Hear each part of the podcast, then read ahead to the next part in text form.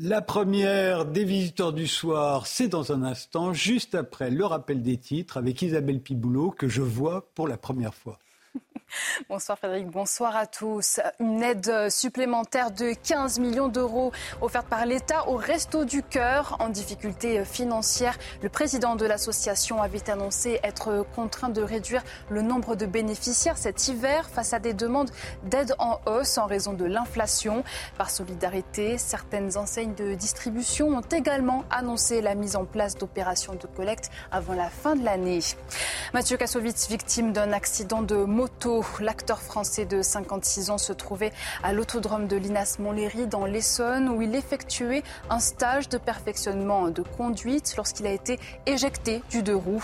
Le réalisateur du film La haine a été transporté à l'hôpital du Kremlin-Bicêtre, blessé à une cheville et au bassin. Son pronostic vital n'est pas engagé. Une enquête a été ouverte. Et puis dans l'actualité euh, internationale en Espagne, le pays fait face à des inondations au nord et à l'ouest selon les médias locaux, au moins deux personnes ont été tuées hier alors qu'elles descendaient le canyon d'une Gorgole dans les Pyrénées espagnoles. Ces intempéries surviennent après une série de vagues de chaleur et devraient durer jusqu'à demain.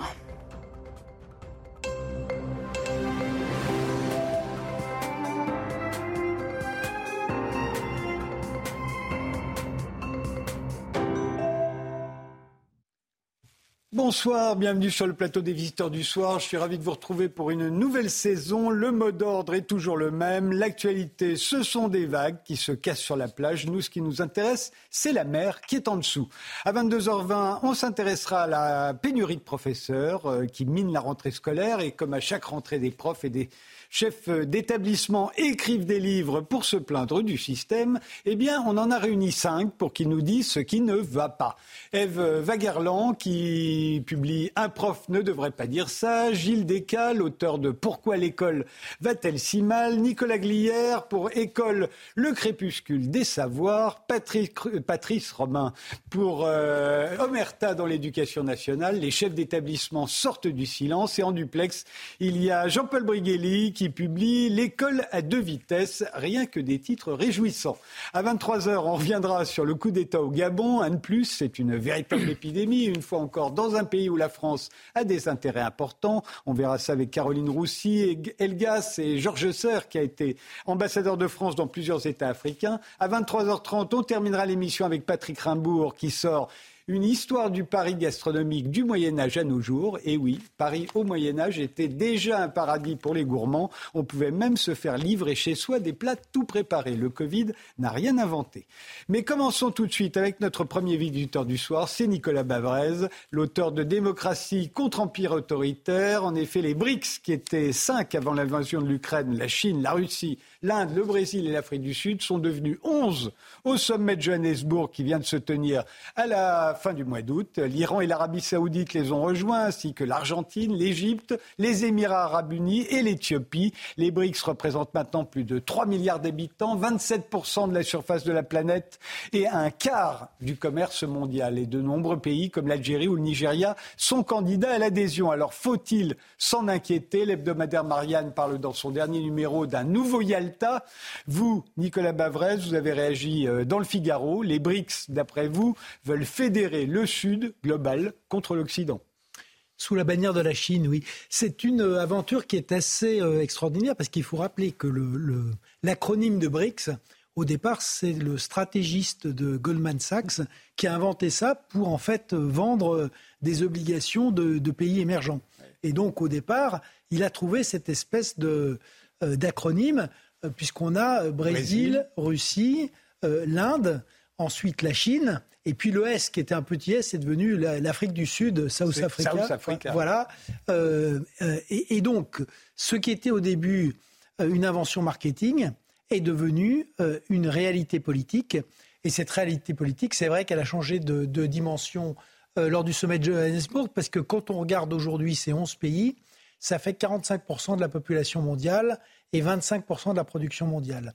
J'ajoute que si on regarde le secteur de l'énergie, euh, quand on a euh, euh, donc maintenant l'Arabie saoudite, les Émirats arabes unis, l'Iran, la Russie, c'est vrai qu'en matière d'hydrocarbures, on a quand même une force de frappe assez spectaculaire. Mais alors Plus le, Brésil également.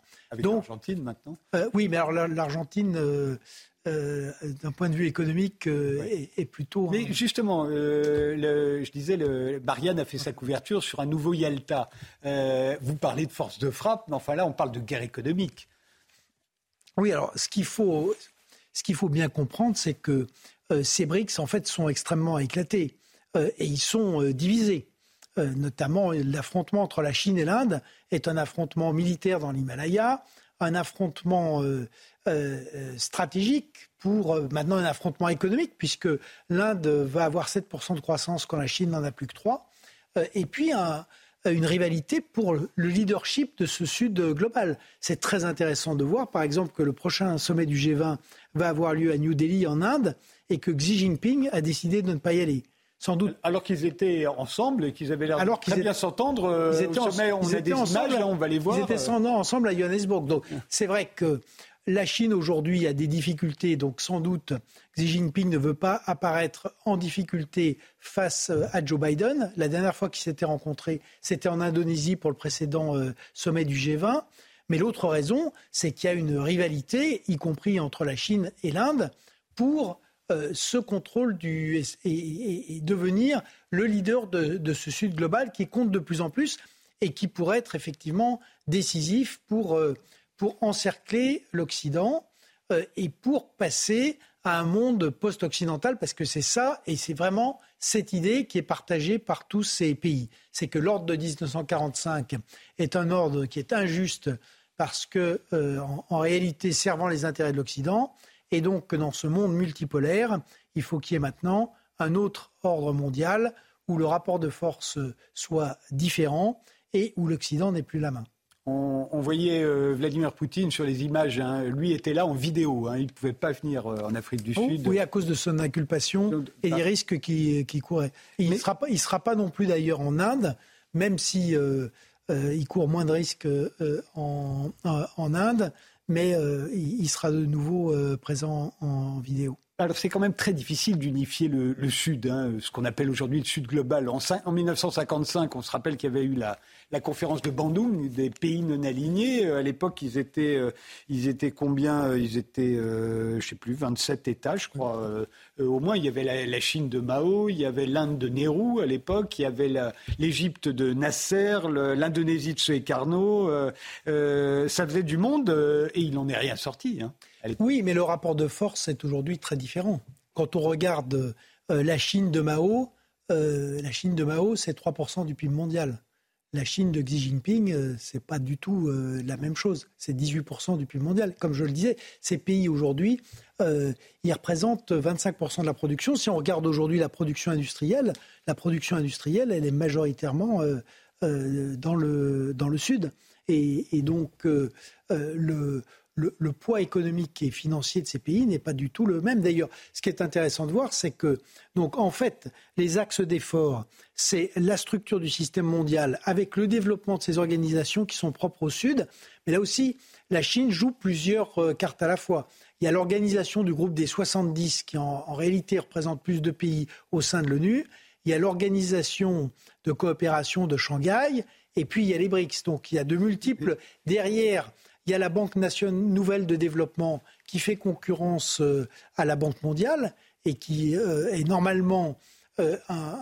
Et puis il y a le développement du commerce sud-sud. Et derrière, il y a une stratégie de dédollarisation. C'est-à-dire On va y venir, mais justement, avant d'arriver à la dédollarisation, qui est effectivement une grande revendication des, des, BRICS, qu'est-ce qu'ils peuvent faire sans nous ou contre nous?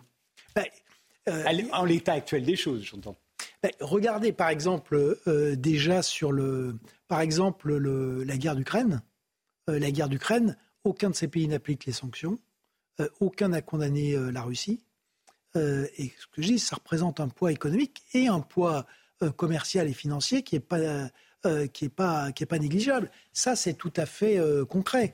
on verra quelle est la position qui pourrait être prise si on devait avoir une crise autour de, Taïwan?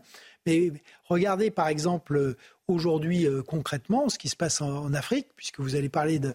On a une épidémie de coup d'État, mais derrière l'épidémie de, coup d'État, euh, il y a quand même une constante, c'est que la France est en train de se faire expulser d'Afrique. La France se fait expulser d'Afrique parce que euh, c'est la Chine qui est le premier partenaire économique et de très loin du continent aujourd'hui.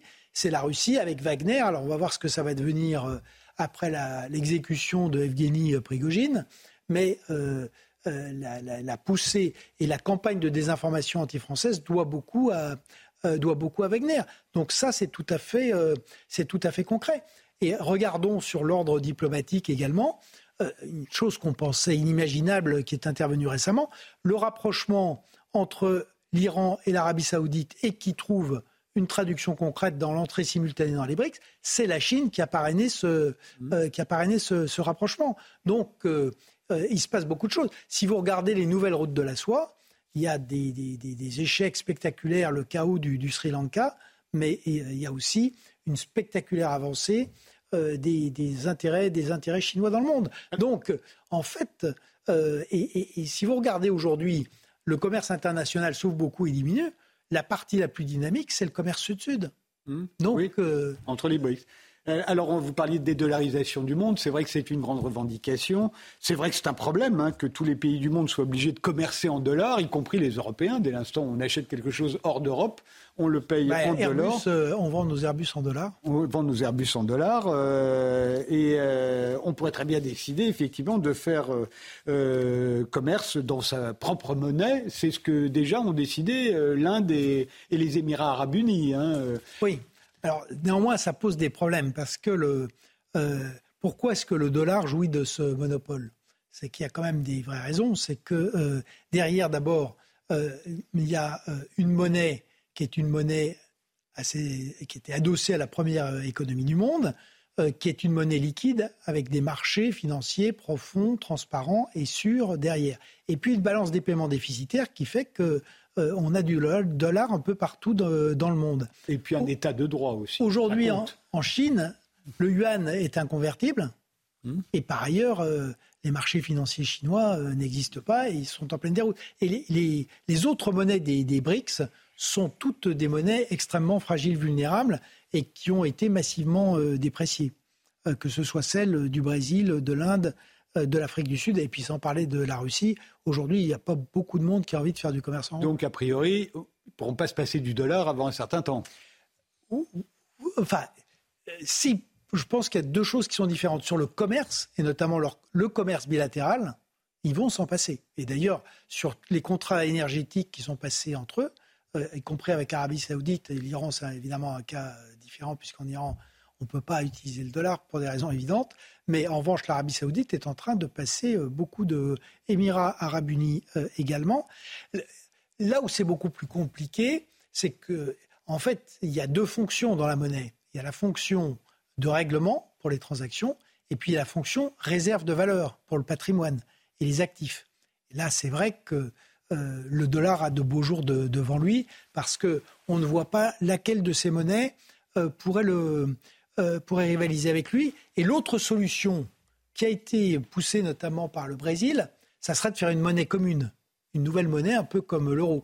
Le problème, c'est qu'on voit déjà avec l'euro combien c'est difficile.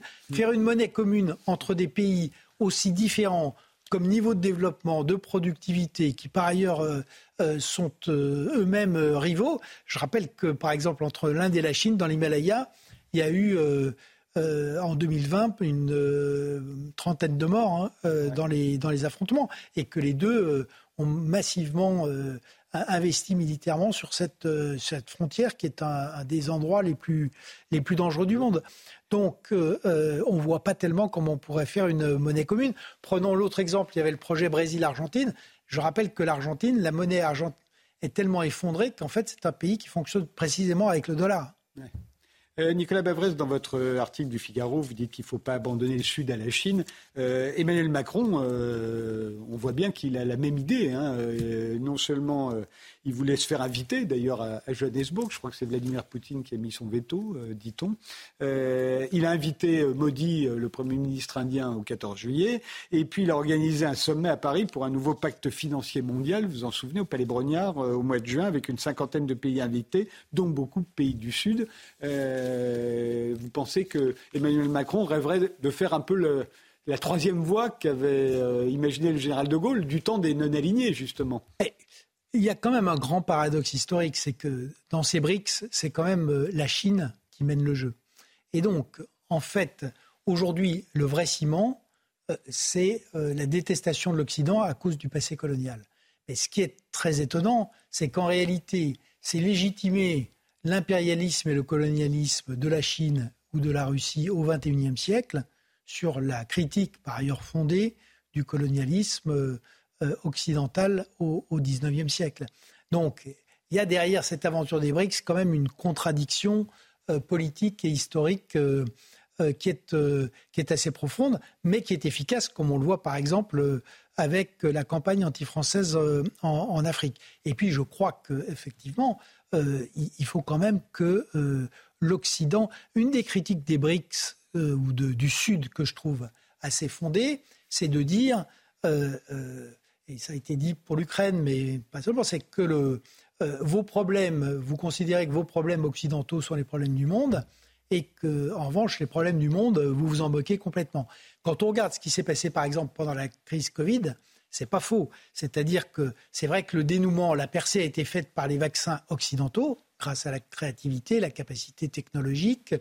Euh, mais à l'inverse, c'est vrai que c'était une pandémie mondiale. Il y avait quand même un intérêt pour tout le monde à ce que la diffusion de ces vaccins soit la plus rapide, mais surtout la plus universelle possible.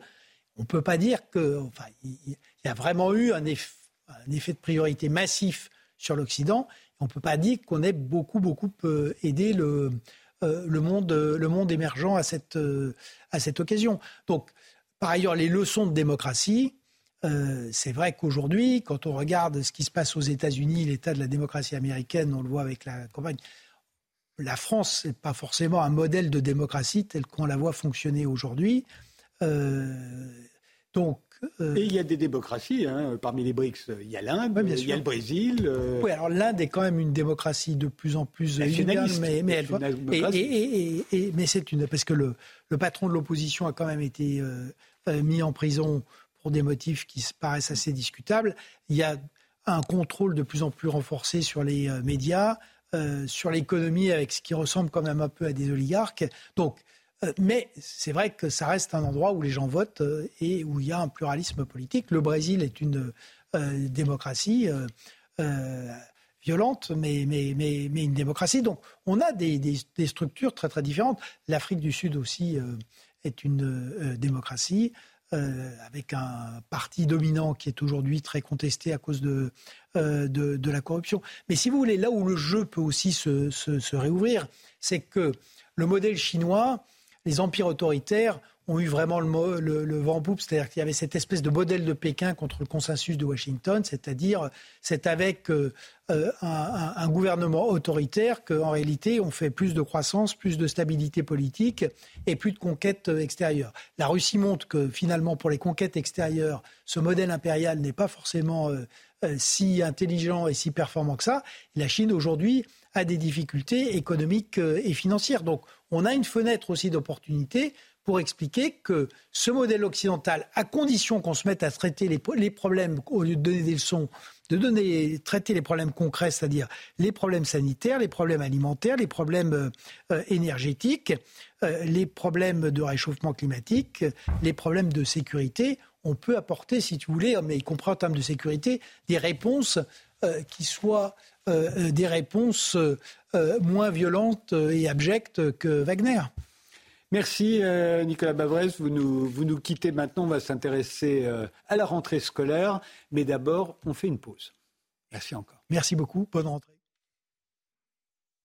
Gabriel Attal, le nouveau ministre de l'Éducation nationale, a tenu cette semaine sa conférence de rentrée. Il a mis l'accent sur l'acquisition des savoirs fondamentaux, lire, écrire, compter, sur la laïcité. Il a interdit le port de la baya et il a promis qu'en dépit de la pénurie de professeurs, il y aura dès demain un enseignant devant chaque élève. Et comme chaque année, des livres écrits par des professeurs fleurissent dans les librairies. On en a invité cinq ce soir pour comprendre ce qui ne fonctionne plus dans notre système scolaire et pourquoi. Eva Garland, euh, vous êtes professeur de français euh, depuis une dizaine d'années dans des collèges et lycées de la région parisienne. Vous avez écrit Un prof ne devrait pas dire ça. Chose vue et chose tue dans l'éducation nationale, qui est paru en avril.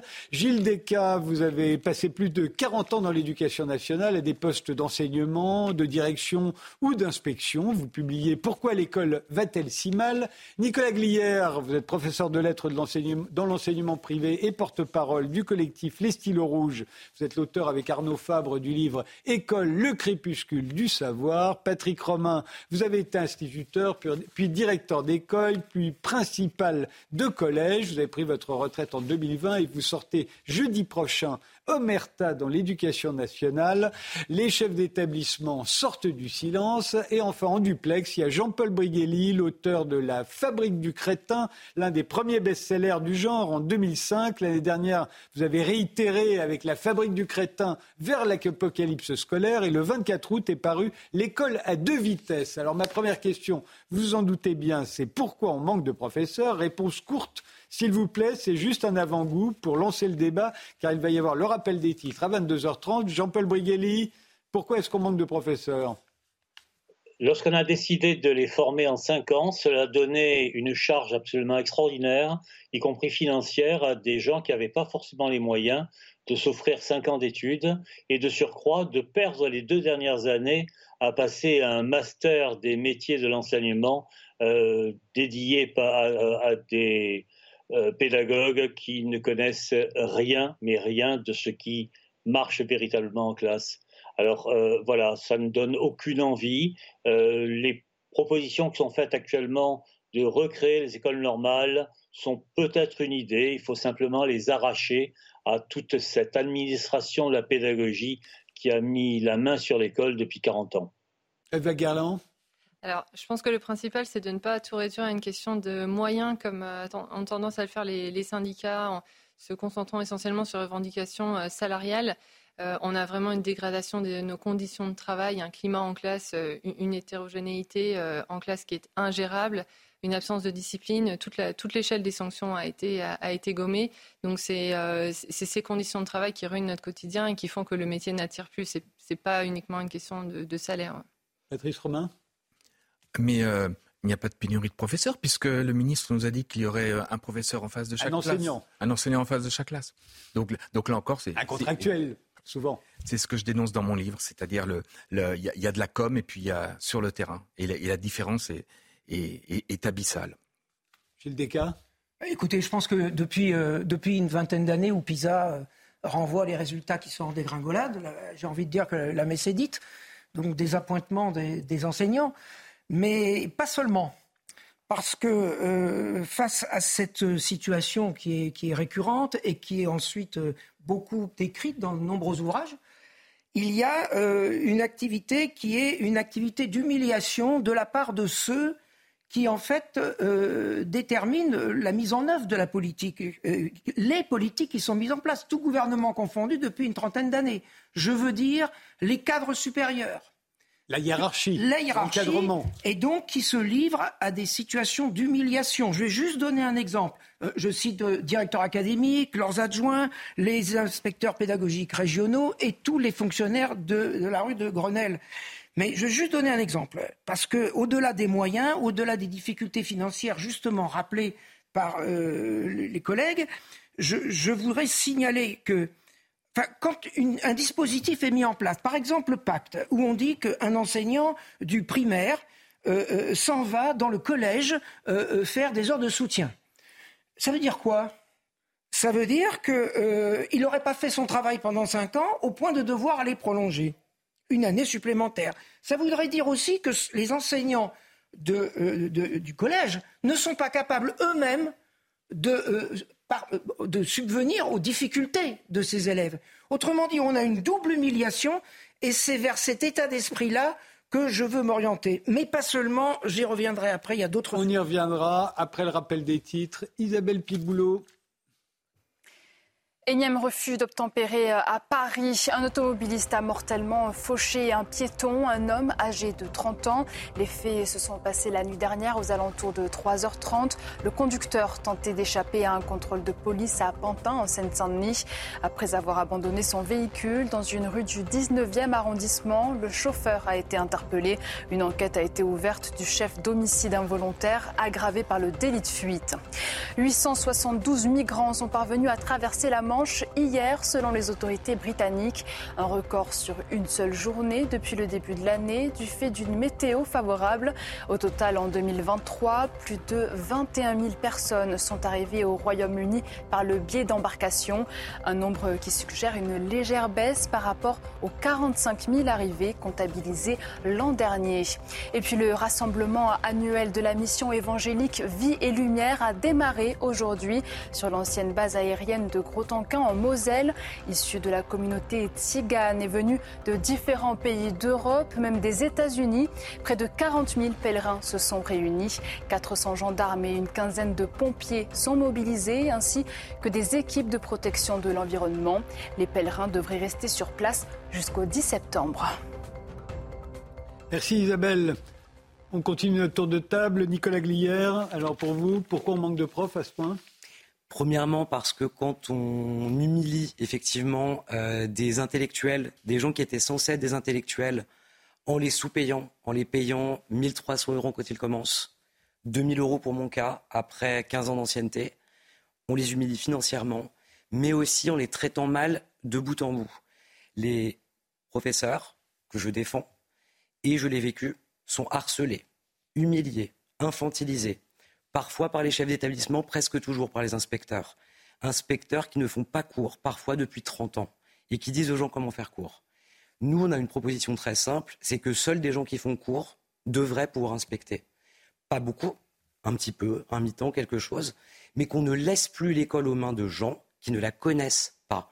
Tous les spécialistes actuels de l'école, tous les spécialistes invités la plupart du temps sur les plateaux, écoutés par le président de la République ou ses conseillers sont des gens qui ne font pas cours, qui n'ont jamais fait cours. C'est un scandale.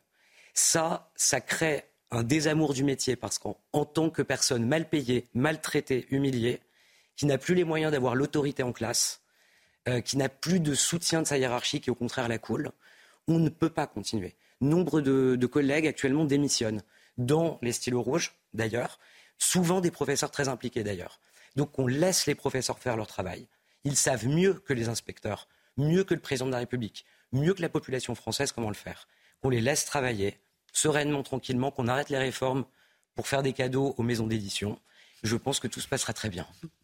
Alors, il y a, une, l'accusation qui revient en permanence euh, sur notre système scolaire, c'est qu'il est très inégalitaire, qu'il forme de très bons élèves, mais qu'il en, abandonne une grande partie euh, euh, en cours de route. C'est le thème d'ailleurs de votre nouveau livre, Jean-Paul Boïgueli, L'école à, deux vitesses. Alors là encore, question, et je vous demande à tous d'observer la même rigueur que vous avez obsédé pour la première. Essayons d'être courts, de résumer, et de façon à ce que tout le monde puisse s'exprimer comme il l'entend.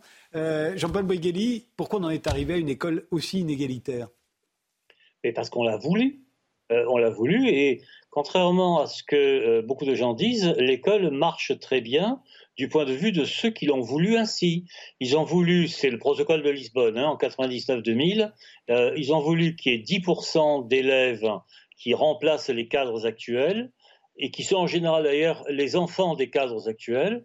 Euh, on est dans la reproduction bourdieusienne euh, au carré, si je puis dire, euh, et 90% d'élèves auxquels on donnera le minimum nécessaire pour commander des pizzas sur Uber Eats. Voilà. de ce point de vue-là, ça marche très bien. Eva Garland, vous êtes d'accord avec... En partie, il y, a, probablement une partie de nos élites qui est dans ce cynisme de dire on n'a pas besoin en fait d'instruire tout le monde. Euh, c'est certainement pas un calcul très intelligent euh, parce que le taux de développement et le taux d'instruction des pays est toujours euh, lié. Et quand on voit les émeutes, ce genre de choses, on se dit on a, on a besoin d'une éducation commune qui, qui fonctionne. Ensuite, je pense qu'il y a surtout un aveuglement idéologique euh, pour actionner dans le mauvais sens toute la machine de l'éducation nationale, c'est-à-dire l'ensemble des enseignants, les inspecteurs, etc., il faut euh, être dans, un mouvement historique qui est vraiment ce mouvement post-68 art de refus de l'autorité, de refus de la transmission du, du savoir. Et vous parliez des inégalités. Ce qui est fascinant, c'est que tout a été fait au nom de l'égalitarisme. Et plus, et c'est le paradoxe de tout le pédagogisme, toutes les méthodes nouvelles, soi-disant, qu'on a apportées, sont euh, censées être faites pour résoudre le problème des inégalités et elles les creusent toujours plus. Euh, par exemple, la méthode de lecture euh, globale qui était censée être plus spontanée que la, traditionnelle méthode syllabique, elle était censée mieux convenir aux, élèves de milieux défavorisés, elle les pénalise encore plus. Et c'est pareil pour toutes les méthodes prétendument innovantes qui datent en réalité des années 70 maintenant. Nicolas Glière Concrètement, euh, les inégalités sont effectivement renforcées pour ces raisons-là. C'est de l'idéologie libérale, concrètement. Euh, on fait le lien euh, dans le livre entre le développement du néolibéralisme ou libéralisme tout court d'ailleurs et ce qui arrive à l'école. Il est très intéressant de noter que tous les mots du management de l'éducation nationale sont ceux de l'entreprise américaine. Le travail en équipe est un miracle, incroyable, même s'il n'y a aucun fond. L'informatique, génial. les TIS, on nous a saoulés avec les TIS, vous n'imaginez pas à quel point en réunion, soporifique, bien entendu. Dites-nous euh, ce que c'est que les titres. Alors, c'est censé être les outils euh, informatiques. Pour faire court, et c'est censé être génial. Euh, on a effectivement aussi une injonction concrètement à ne pas apprendre, à ne plus enseigner. Le, le prof vaut l'élève. Le savoir du prof n'est pas important. On nous a même expliqué qu'il fallait tout désapprendre en formation. Euh, public comme privé, j'insiste hein, là-dessus, dans le privé aussi, malheureusement, le pédagogisme. Vous êtes dans le privé, vous. Voilà, le pédagogisme sévit aussi, c'est incroyable, mais c'est vrai. Et on explique aux gens régulièrement que tout ce qu'on sait ne vaut rien, que l'enfant sait tout, que l'enfant nous apprendra et va découvrir le COD au réveil, comme ça un jour, euh, et, et que l'apprentissage n'est pas une bonne chose que c'est une manière de castrer des enfants et leur créativité. Ce sont des mots que j'ai déjà entendus hein, par des formateurs, des inspecteurs. Donc il faut les laisser s'amuser, découvrir des choses. Et donc ça ne peut pas évidemment faire autre chose que de reproduire les inégalités. Et j'insiste vraiment là-dessus. La première responsable de l'état de l'école, c'est la gauche. La gauche qui voulait plus d'égalité a détruit l'égalité à l'école. Et en tant, pour ma part, comme de gauche, je lui en veux d'autant plus. Je trouve que c'est scandaleux. Gilles Descartes J'ai pas très envie de, parler de gauche ni de droite. Euh, j'ai envie de reprendre le, mot de, Nicolas Demorand euh, qui nous a invités à, penser contre soi. Et penser contre soi, c'est on ne peut pas simplement considérer que les, enseignants, je ne fais pas du tout de prof bashing, puisque je l'ai été également, sont simplement des, victimes du système. Ça, me paraît un petit peu, euh, pardon, un petit peu court, parce que ça fait 30 ans que ça dure et 30 ans qu'on oppose tel ou tel mode pédagogique à tel autre et telle ou telle injonction à tel autre. Euh, il, me semble que euh, les, professeurs sont autant victimes que auteurs de la situation dans laquelle on est. Ça veut dire quoi?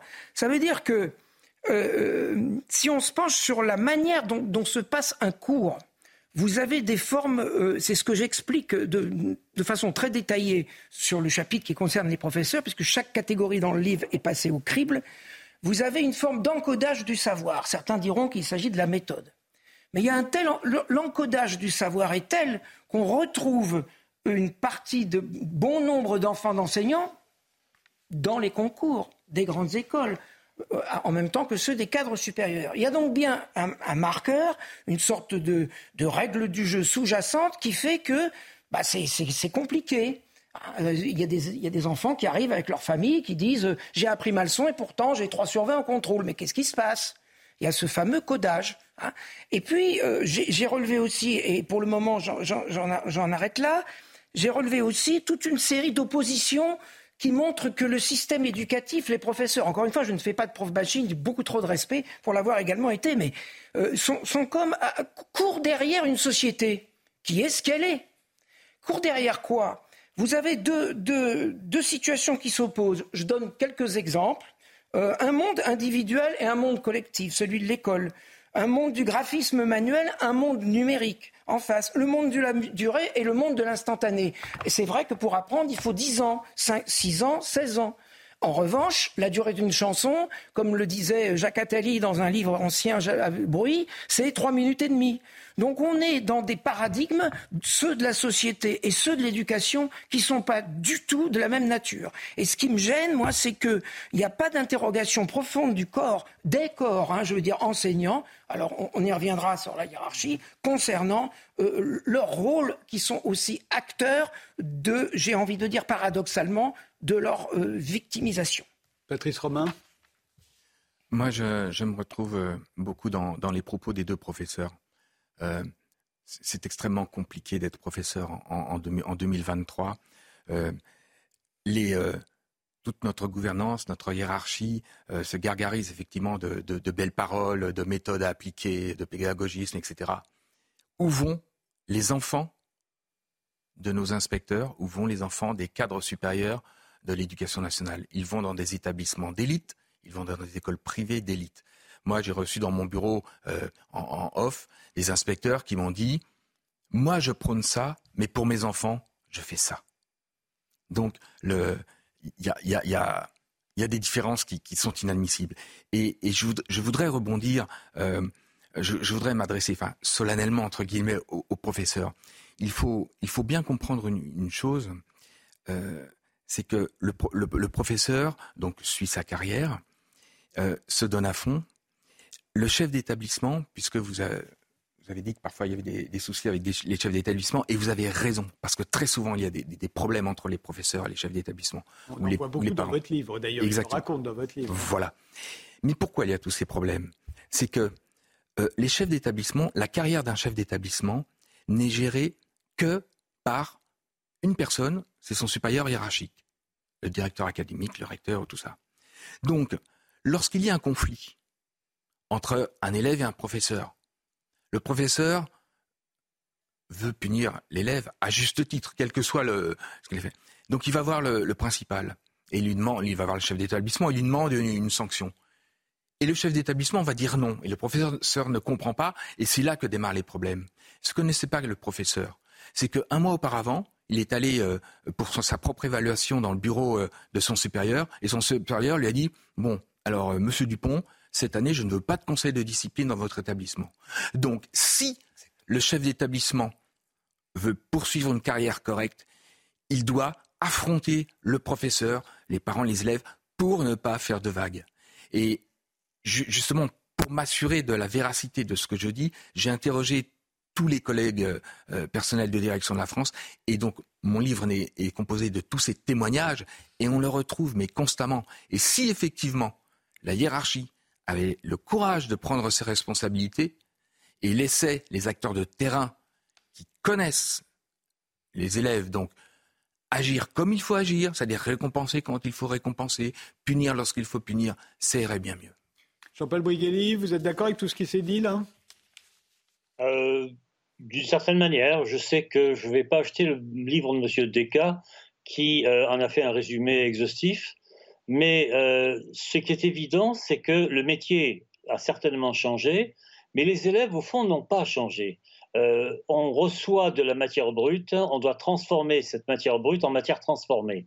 Et on nous empêche globalement, enfin du moins on essaie de nous empêcher de le faire avec des consignes pédagogiques d'un autre monde. Je rappelle que ce qui euh, bâtit l'école actuellement, c'est ce qu'on appelle le constructivisme, où l'élève construit lui-même ses propres savoirs. C'est un peu, vous savez, c'est l'idée qu'ils sont tous comme Blaise Pascal, capables de retrouver les douze premiers principes de Clyde à 10 ans. Euh, mais ça ne marche pas comme ça. Voilà. Euh, en fait, il y a tout à fait euh, des options possibles. Moi, ça fait 20 ans que je me bats là-dessus. Je suis comme Cassandre. Euh, je dis des vérités, je constate que je ne suis jamais écouté, mais avec le temps, on finit par s'en amuser. Vous savez, euh, c'est. Mais je vous assure que ce qui se fait actuellement est pour la plus grande satisfaction des élites euh, autoproclamées qui nous gouvernent et qui envoient leurs enfants effectivement dans les établissements dont ils sont sortis eux-mêmes, l'école alsacienne par exemple, euh, d'où sort Gabriel Attal, et euh, qui n'y enverra pas ses enfants, euh, et on espère qu'ils les remplaceront. En attendant, les vrais talents qu'il y avait dans le peuple, le peuple au sens très très large, hein, ces vrais talents sont absolument engloutis. Les classes moyennes sont en train de disparaître. C'était une menace hein, pour les classes dirigeantes et classes moyennes. On les prolétarise le plus possible. Ceux qui sont nés dans le ghetto restent dans l'école du ghetto. Euh, le résultat actuel est un résultat, je vais dire, on est en 1788, vous voyez Alors l'aristocratie, ou prétendue aristocratie, se crispe et ne sait pas que dans un an, elle va sauter.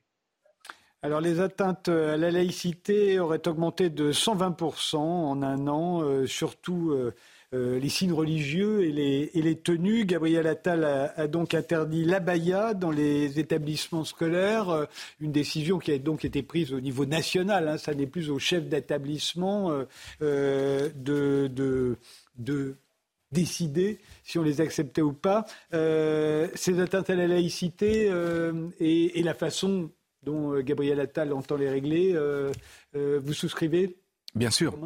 Bien sûr, je souscris. Mais maintenant, il va falloir voir comment ça va être appliqué.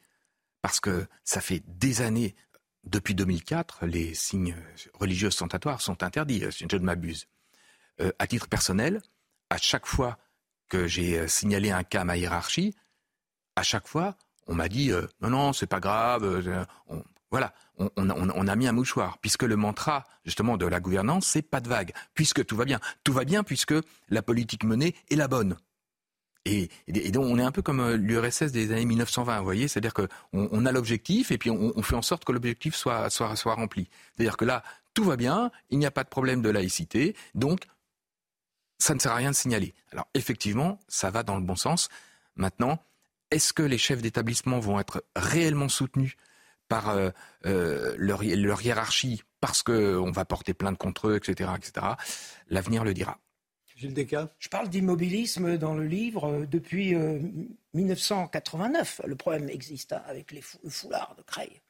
Et rien n'est fait, puisque c'est un serpent de mer qui revient au gré de l'actualité et des événements nationaux ou internationaux. La décision avait été prise de bannir les signes ostentatoires euh, bien sûr, de l'école en 2005. C'est, bien sûr, mais c'est tellement vrai que le, ça revient par la, par, la fenêtre. Enfin, le, ça, ça, le sujet revient. Alors moi, je souscris avec vous, ça va être très compliqué pour les chefs d'établissement. Pourquoi? Parce que euh, on, est encore dans le faux semblant. On a une communication qui dit qu'ils vont être soutenus ils, ne vont pas intégrer la classe, sauf qu'ils vont, par obligation d'accueil, ils vont rester dans l'établissement.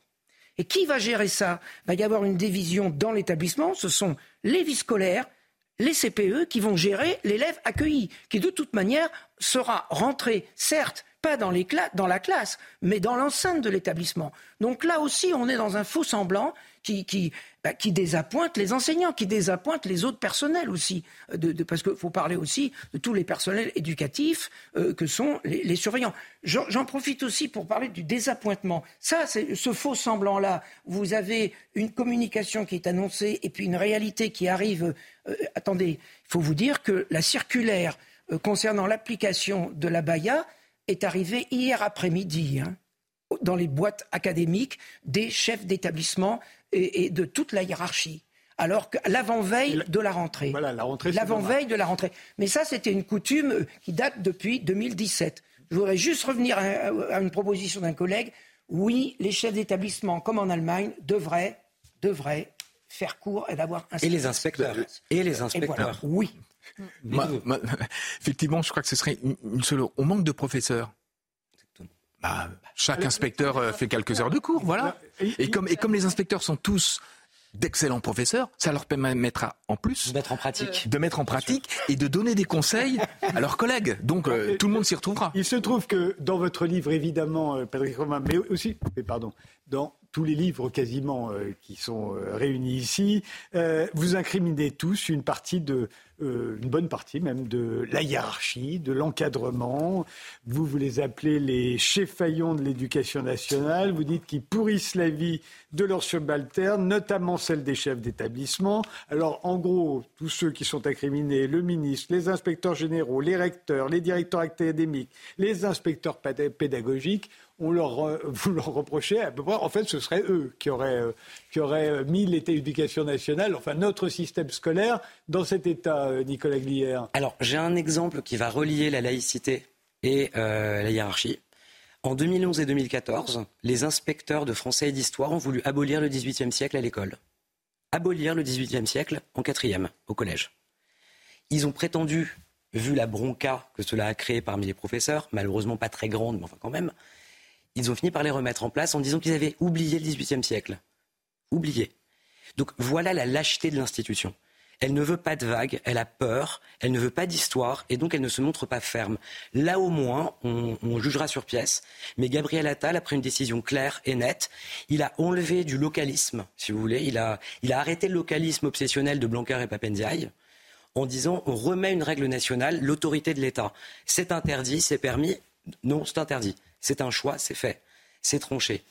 Pour ce qui est de la hiérarchie en, général, oui, parce que oui, elle est en grande... sur la laïcité. Hein, oui, évidemment, elle est en grande partie responsable parce qu'il s'agit d'êtres humains à qui on donne le pouvoir de harceler autrui.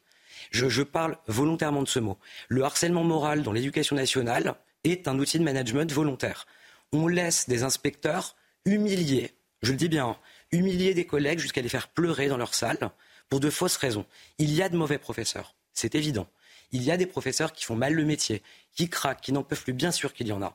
Déjà, ce n'est pas une raison pour les harceler. Deuxièmement, pourquoi les inspecteurs refusent-ils qu'il y ait un observateur quand ils font un rendez-vous inspection? C'est très étrange. Moi, je ne refuse personne dans ma salle. Je fais cours devant des AESH. Je fais cours devant n'importe quel adulte qui, veut le faire, qui veut venir. Il peut. Et je n'ai jamais eu de problème. Les inspecteurs refusent. Les commissions d'inspecteurs pour titulariser un collègue qui devient professeur sont faites en huis clos elle se passe très mal de façon générale. C'est une espèce de procès stalinien sans droit à la défense. Donc ça, c'est un problème. Je ne dis pas que c'est le seul de l'école, mais déjà, si on traitait bien les salariés que sont les professeurs, qui ne sont pas des enfants, qui ne sont pas des élèves, je pense que les choses marcheraient bien. Or, la hiérarchie de l'école oublie qu'elle n'a pas affaire à des élèves, mais à des adultes. Un salarié a des droits. Eva. Oui, il y a une tendance générale à l'humiliation et l'intimidation. C'est vrai dans. Alors, mon livre est surtout basé sur des anecdotes. Donc, sur l'inspection, j'en ai une comme ça d'un collègue que je connais très bien. C'est l'inspection de titularisation, celle qui va décider si vous devenez effectivement prof à l'issue de votre année de stage. Et euh, après avoir observé le cours, l'inspectrice a repris en, disant au professeur pendant votre cours, j'ai entendu euh, c'est chiant et elle s'est tournée vers le professeur et lui a dit pouvez-vous m'expliquer pourquoi votre cours était chiant? Euh, elle a commencé comme ça. Donc c'est vraiment ce type de méthode d'humiliation euh, et, euh, aussi dans un système comme ça où chacun humilie l'inférieur, tout, le monde se défausse sur tout le monde. Et c'est le problème que vous avez soulevé tout à l'heure qui est terrible. Comme la hiérarchie des chefs d'établissement met une pression énorme sur eux pour qu'ils ne fassent pas de conseil des disciplines, c'est-à-dire qu'ils n'excluent pas d'élèves des, établissements, les chefs d'établissement sont ensuite obligés de se défausser sur les professeurs. Ils ne peuvent pas gérer les problèmes, donc ils nous demandent, et, je suis persuadée qu'en cette pré-rentrée, il y a un nombre incalculable de chefs d'établissement qui, pendant leur discours de pré-rentrée, ont rappelé aux, professeurs qu'ils ne doivent surtout pas exclure les élèves de classe, que s'ils veulent mettre des heures de colle, ils doivent les organiser, les surveiller eux-mêmes. On nous, on, nous met une énorme pression là-dessus. Quand on est un élève de cours, c'est parce qu'on ne peut plus faire cours, en fait. C'est pas pour euh, s'amuser. Mais voilà, on se défausse du coup sur le professeur, puisque eux sont impuissants à gérer les problèmes. Donc euh, ça retombe sur nous. Euh, Alors c'est la hiérarchie en procès, là, hein, donc euh, Gilles Descas. La hiérarchie, en procès, mais c'est la hiérarchie qui, qui, fonctionne dans la verticalité. C'est-à-dire qu'un ordre arrive du ministère et décliné au rectorat, puis à l'inspection académique, puis ensuite, puis ensuite dans les établissements ou dans, ou dans les écoles. Mais par contre, on a un discours totalement paradoxal sur les équipes vous avez des mots qui, qui, qui, se terminent sur les, sur les, les, les notes que font, les que le, font le directeur académique, par exemple, aux, enseignants, en confiance, vous voyez Mais en confiance, comment voulez-vous... Enfin, Comment voulez-vous que tout le monde se sente bien quand on a à la fois ces discours paradoxaux et puis en même temps euh, des, des formules creuses euh, Attendez, quand, quand l'éducation nationale est transformée en, en, en espèce de, de, de, de vente de, je ne sais quoi, l'école faisons-la ensemble. Vous vous rendez compte le slogan? Est-ce qu'on peut dire que l'école, on va la faire euh, tout seul? Euh, Unissons-nous pour, pour faire l'école, dit, le slogan. Euh, enfin, franchement, comment, comment on peut travailler dans une sorte de, de, de, de slogan perpétuel, comme si on allait vendre un produit, comme si la hiérarchie allait vendre un produit? Il faut quand même savoir que quand vous avez euh, quelque chose qui déboule le jeudi, une mise en application le vendredi, et puis on s'acharne le lundi, eh bien vous avez des réunions, ils passent leur temps à s'auto-administrer. C'est-à-dire que la réunion X prépare la réunion Y, laquelle anticipe le, rendez-vous hebdomadaire des conseils, de, des conseils académiques, euh, de, direction. On se demande de semaine en semaine comment il y a tant de nouveautés pour réunir tout le monde des quatre coins de l'académie. Enfin, je, veux dire, les directeurs académiques et, d'autres, euh, les, IEN par exemple, les IEN d'orientation, etc. Donc en fait, vous avez, au, au dépend du contenu, parce qu'ils ne parlent jamais d'élèves vous avez les conseils d'IUN où on ne parle, les IUN, les inspecteurs d'éducation nationale de circonscription, où on ne parle jamais d'élèves avec le directeur académique. Mais c'est le problème des réunions. Les élèves sont... de réunionnite dans les voilà, les élèves, ce sont des cours, des tableaux Excel, des taux de passage, sauf que la pédagogie, on n'en parle jamais, c'est-à-dire l'allergie à la frustration des élèves, des élèves qui, de plus en plus jeunes, mordent les enseignants, et, donc là, on se demande si, malheureusement, et là vous avez raison, si c'est pas l'enseignant qui n'aurait pas agi comme il fallait pour empêcher que le gamin le, morde. Vous voyez, on ne parle pas des élèves, on ne parle pas du terrain. Jamais. Par contre, euh, où on en parle, c'est quand la presse s'en mêle au moment où une classe va être fermée. Alors là, tout d'un coup, on va quand même parler des quelques élèves qui sont euh, en, jeu dans l'école rurale, par exemple. Alors Patrick Romain, et puis après je donnerai la parole à Jean-Paul Brigelli. Oui, je, vous ai vu un petit peu sourire lorsque euh, vous parliez, ouais, c'est la hiérarchie qui en prend plein, etc. Mais il faut être sérieux, je veux dire, euh, la, hiérarchie euh, ne, peut pas s'exempter de toute responsabilité. Parce que tout, le monde est d'accord pour dire que ça va mal l'école. Alors, les, les, élèves, ils sont infernaux. Les professeurs, ils sont incompétents. Les parents, ils s'occupent pas des enfants. Et la gouvernance, elle est parfaite? Tout va bien, il n'y a pas de remise en cause, les gens sont parfaits? Ben, Lisez le livre et vous verrez le type de personne qui prétend ensuite euh, faire la morale aux autres, euh, euh, dire à un enseignant comment se comporter alors que lui-même est à serait limite pénalement condamné au niveau de ses actes. Non, non, non, il y, a aussi du ménage à faire du côté de la hiérarchie et il faut en parler. Je vous rejoins, il y a des professeurs avec lesquels il y a des problèmes, il y a des élèves avec des problèmes, il y a des parents avec des problèmes, et nous avons euh, des, des, supérieurs hiérarchiques qui posent souci. Et quand un supérieur, quand, quand, quand, quand c'est la tête qui pose souci, eh ben, tout le corps est malade. Jean-Paul Brigelli, sur la hiérarchie, l'encadrement. Écoutez, je ne serais pas si critique, moi, sur la hiérarchie et l'encadrement, parce que euh, un proviseur fait ce que le recteur euh, lui demande et le recteur dit ce que le ministre lui demande de dire. Il y a un ordre très précis. En revanche, euh, parliez tout à l'heure de lâcheté, etc. Vous savez, dans le collège, le collège où, a exercé Samuel Paty, devait prendre le nom de Samuel Paty sont les enseignants qui ont refusé parce qu'ils ont peur que ça crée des vagues. Alors c'est de la lâcheté pure. Hein de la même façon, un enseignant d'histoire qui ne parle pas de la Shoah pour ne pas euh, choquer des élèves qui sont antisémites, c'est de la lâcheté aussi. Un, enseignant de SVT qui ne parle pas de Darwin parce que ça risque de choquer les musulmans, c'est aussi de la lâcheté. Alors, il va falloir un petit peu euh, balayé devant sa porte. Cela fait 20 ans que les enseignants sont formés n'importe comment. J'ai été pendant 5 ans au jury du CAPES. J'ai vu la dégringolade invraisemblable, la façon dont on remontait les notes pour arriver quand même à en tirer quelques-uns. Actuellement, il y a près de 35% des postes affectés qui ne sont pas donnés à des candidats tellement le niveau est faible. Alors, il va falloir très sérieusement reformer des enseignants, je dirais même recycler ceux qui ont été mis en place depuis une vingtaine d'années et reprendre les choses à la base. Ce qui compte, c'est la transmission verticale des savoirs. Quant à l'humiliation, je trouve ça euh, vraiment extraordinaire. J'ai enseigné 45 ans. En 45 ans, je me suis jamais senti humilié. J'ai été agressé une ou deux fois, j'ai gueulé plus fort, j'ai menacé plus fort, et ça s'est arrêté là. Euh, quand on est enseignant titulaire, quand on a le CAPES ou l'agrégation, on ne risque absolument rien, mais rien. Hein Alors, un proviseur peut gueuler, un, inspecteur peut menacer. Ils n'ont aucun pouvoir sur un enseignant titulaire. Simplement, on a remplacé petit à petit les enseignants titulaires par des recrutements actuellement un étudiant de licence qui a un petit peu de culot se fait recruter comme enseignant, hein, supplétif. Bon, là, effectivement, euh, il y a des moyens de pression terribles. De la même façon, il y a des moyens de pression de ce qu'on appelle les IEN sur les euh, instituteurs, certes. Mais de façon globale, je trouve que l'encadrement à haut niveau euh, n'est pas absolument stupide. Voilà. Euh, ce qui est stupide, en revanche, c'est la façon dont des consignes euh, ministérielles finiront par être appliquées. Si demain, il y a des abayas qui rentrent dans les lycées et dans les classes, c'est la faute des proviseurs et c'est la faute des enseignants. Je vous remercie tous les cinq euh, d'avoir participé à ce débat. Euh, dans un instant, bah, je vous libère tous, mais attendez pour sortir, parce qu'en plus, il y a Isabelle euh, Piboulot maintenant qui est sur le plateau.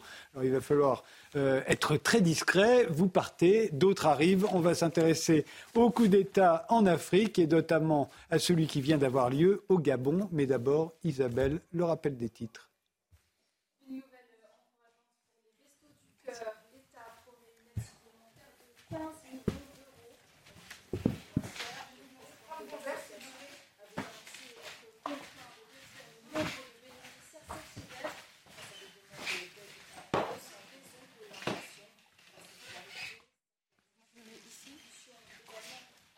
Ah. Hop là, pardon. Euh, non, non. Oui.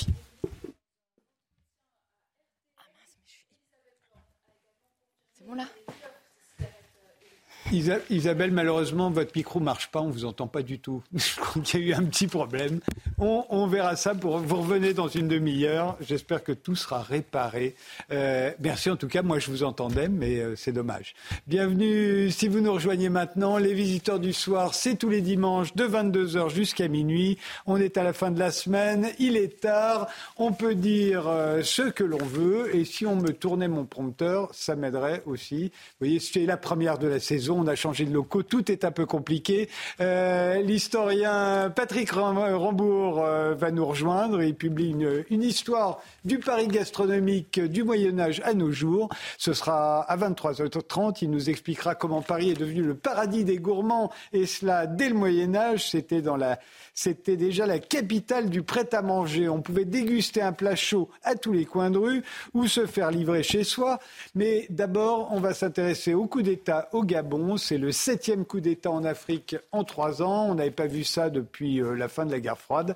J'accueille donc Caroline Roussy, directrice euh, de recherche à l'IRIS, où vous dirigez l'Observatoire Sahel pour le compte du ministère des Armées. Elgas, vous êtes journaliste, euh, vous êtes sénégalais, vous êtes l'auteur de, des bons ressentiments, euh, essai sur le malaise postcolonial. Et enfin, est avec nous, mais en duplex, Georges Serre, qui est alors, il n'est pas encore connecté. Encore une fois, pardon. C'est le début de la saison. Ce sont de nouveaux locaux. En tout cas, Georges Serre a été ambassadeur de France en République démocratique du Congo, au Cameroun, en Côte d'Ivoire pendant cinq ans et demi, jusqu'en 2017. Euh, alors, Première question. Euh, euh, Ali Bongo euh, était au pouvoir, enfin du moins il est le rejeton de, Omar Bongo, dont la famille était au pouvoir depuis 55 ans.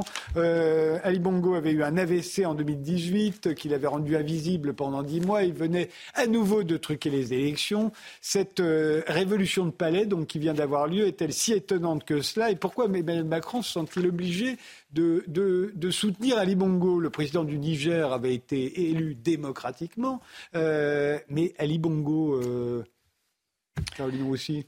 Eh bien, c'est-à-dire qu'on voit bien qu'en ce moment, euh, l'Élysée, à tout le moins Paris, essaye d'avoir une forme de, cohérence en Afrique. On condamne les coups d'État, donc on condamne celui qui a eu lieu au Niger et symétriquement celui qui a eu lieu au Gabon. On voit quand même que la situation est un petit peu différente, hein, étant entendu que vous avez bien vu aujourd'hui le président Nguema, donc le président de la transition, a reçu l'ambassadeur de France. Donc on voit bien que quand même Paris essaye de jouer de velours pour traiter un petit peu différemment les, deux coups d'État, même si on, on observe une trop grande visibilité quand même de Paris dans ces deux coups d'État. J'imagine qu'on va y revenir euh, tout au long de, cet échange. Mais voilà, on observe quand même euh, Paris qui euh, se met toujours un petit peu en ligne de, mire. Alors après, c'est vrai que soutenir euh, Ali Bongo, c'est un petit peu compliqué. Des élections truquées, une dynastie qui est présente depuis 55 ans. On voit que ce coup d'État qui a quand même créé un petit peu d'euphorie, euh, finalement, est-ce que le soufflet ne va pas retomber, étant entendu que le général est issu... est soutenu par, euh, par l'autre clan de la famille Bongo. Donc tout ceci est bien évidemment à clarifier et à l'heure actuelle, il faut essayer d'être assez prudent quant à l'évolution de la situation. Elgas oui, pas, pas grand-chose à, à, rajouter à l'analyse de, Caroline Rossi. Euh, D'ailleurs, le soutien de Paris est un soutien générique, à bas bruit, quasiment désubstantialisé, si on peut dire, parce que assumer un tel héritage de connivence avec un pouvoir, comme vous l'avez rappelé, pendant un demi-siècle, qui a confisqué les élections a été responsable de la captation des ressources et le symbole de ce qu'on a appelé la France-Afrique, sinon l'acmé même de la France-Afrique dans ces heures les plus sombres.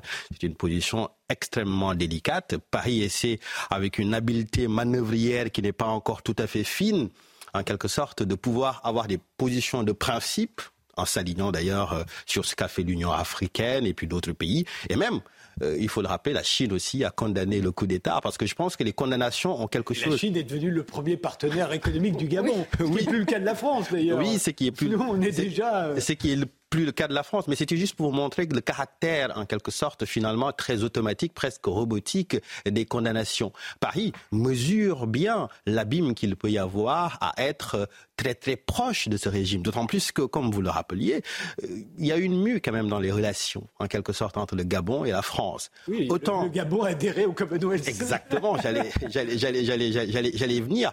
Euh, d'ailleurs, il y a quelque chose de très, de très subtil à noter dans cette vidéo pathétique en fait qu'on a vue du, président Ali Bongo. Il s'exprime en anglais.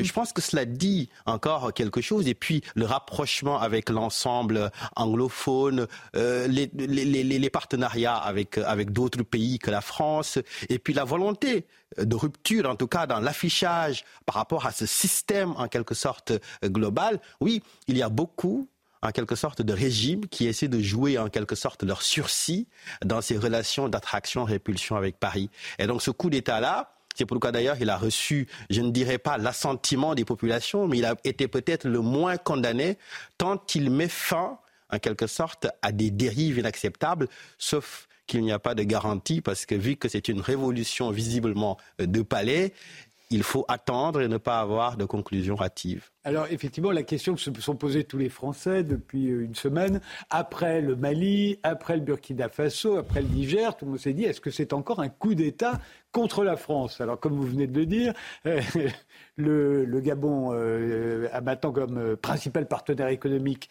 euh, la Chine, le Gabon a adhéré au Commonwealth.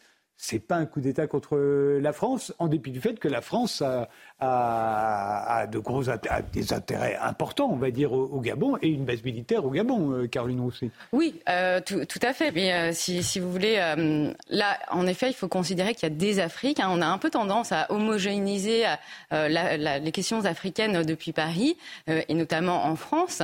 Le Sahel, ça n'a rien à voir avec l'Afrique centrale. Hein. Ce sont deux Afriques avec des dynamiques qui sont complètement différentes. On voit bien qu'au Sahel, la problématique, elle est d'abord sécuritaire. Euh, là, au Gabon, c'est une question qui est d'ordre politique, de politique intérieure. Alors c'est vrai que ce sentiment anti-français, euh, maintenant, fait un peu florès, on, on ne cesse d'en parler, alors que pendant longtemps, euh, je tiens à le noter, on, on, on, fermait un peu les yeux. On hein. le minimisait. On le minimisait complètement. On disait que c'était finalement résiduel, que c'était quelques individus, et puis finalement, on a Ou eu. C'était un... les Russes. Ou c'était les Russes. Ou c'était les Russes, même si j'avoue, et là, je, pense qu'on va y revenir avec Elgas, sans doute. Il y a un traitement un petit peu, comment dire, qui n'est pas suffisamment pertinent de ce sentiment anti-français. On a tendance à dépolitiser les enjeux. On considère que c'est de, l'ordre de l'émotion, ce qui peut être le cas lors de, de, manifestations, bien évidemment. C'est toujours un peu complexe, les, les corps de, manifestants, de manifestations, etc. Mais et aussi, on a tendance à oublier que ce sentiment anti-français est aussi diffusé à partir de la France. Donc ça traduit aussi quelque chose euh, des problèmes dans notre société française. Alors, je, regrette que Georges Serre euh, devrait être avec nous. Euh, malheureusement, on a un problème de connexion. J'espère qu'on. Ah, peut-être qu'on l'aurait résolu. On continue d'essayer, dit-on dans l'oreillette. Elgas. J'apporterai une nuance qui me, paraît, qui me paraît importante. Les coups d'État en Afrique ne sont pas faits contre la France. Hum. Les coups d'État obéissent à des agendas locaux, à des agendas endogènes, à des problèmes éminemment internes aux pays dans lesquels ils se sont passés. C'est l'agrégat de beaucoup de causes, c'est toujours multifactoriel. Il y a des causes euh, très très souvent sociales, d'inégalité, de corruption, justement, de requêtes démocratiques pas assez ancrées, parce que tous ces pouvoirs ont quand même le dénominateur commun d'être des pouvoirs avec des démocraties complètement anémiées, pour ne pas dire plus. C'est presque un euphémisme que de le dire.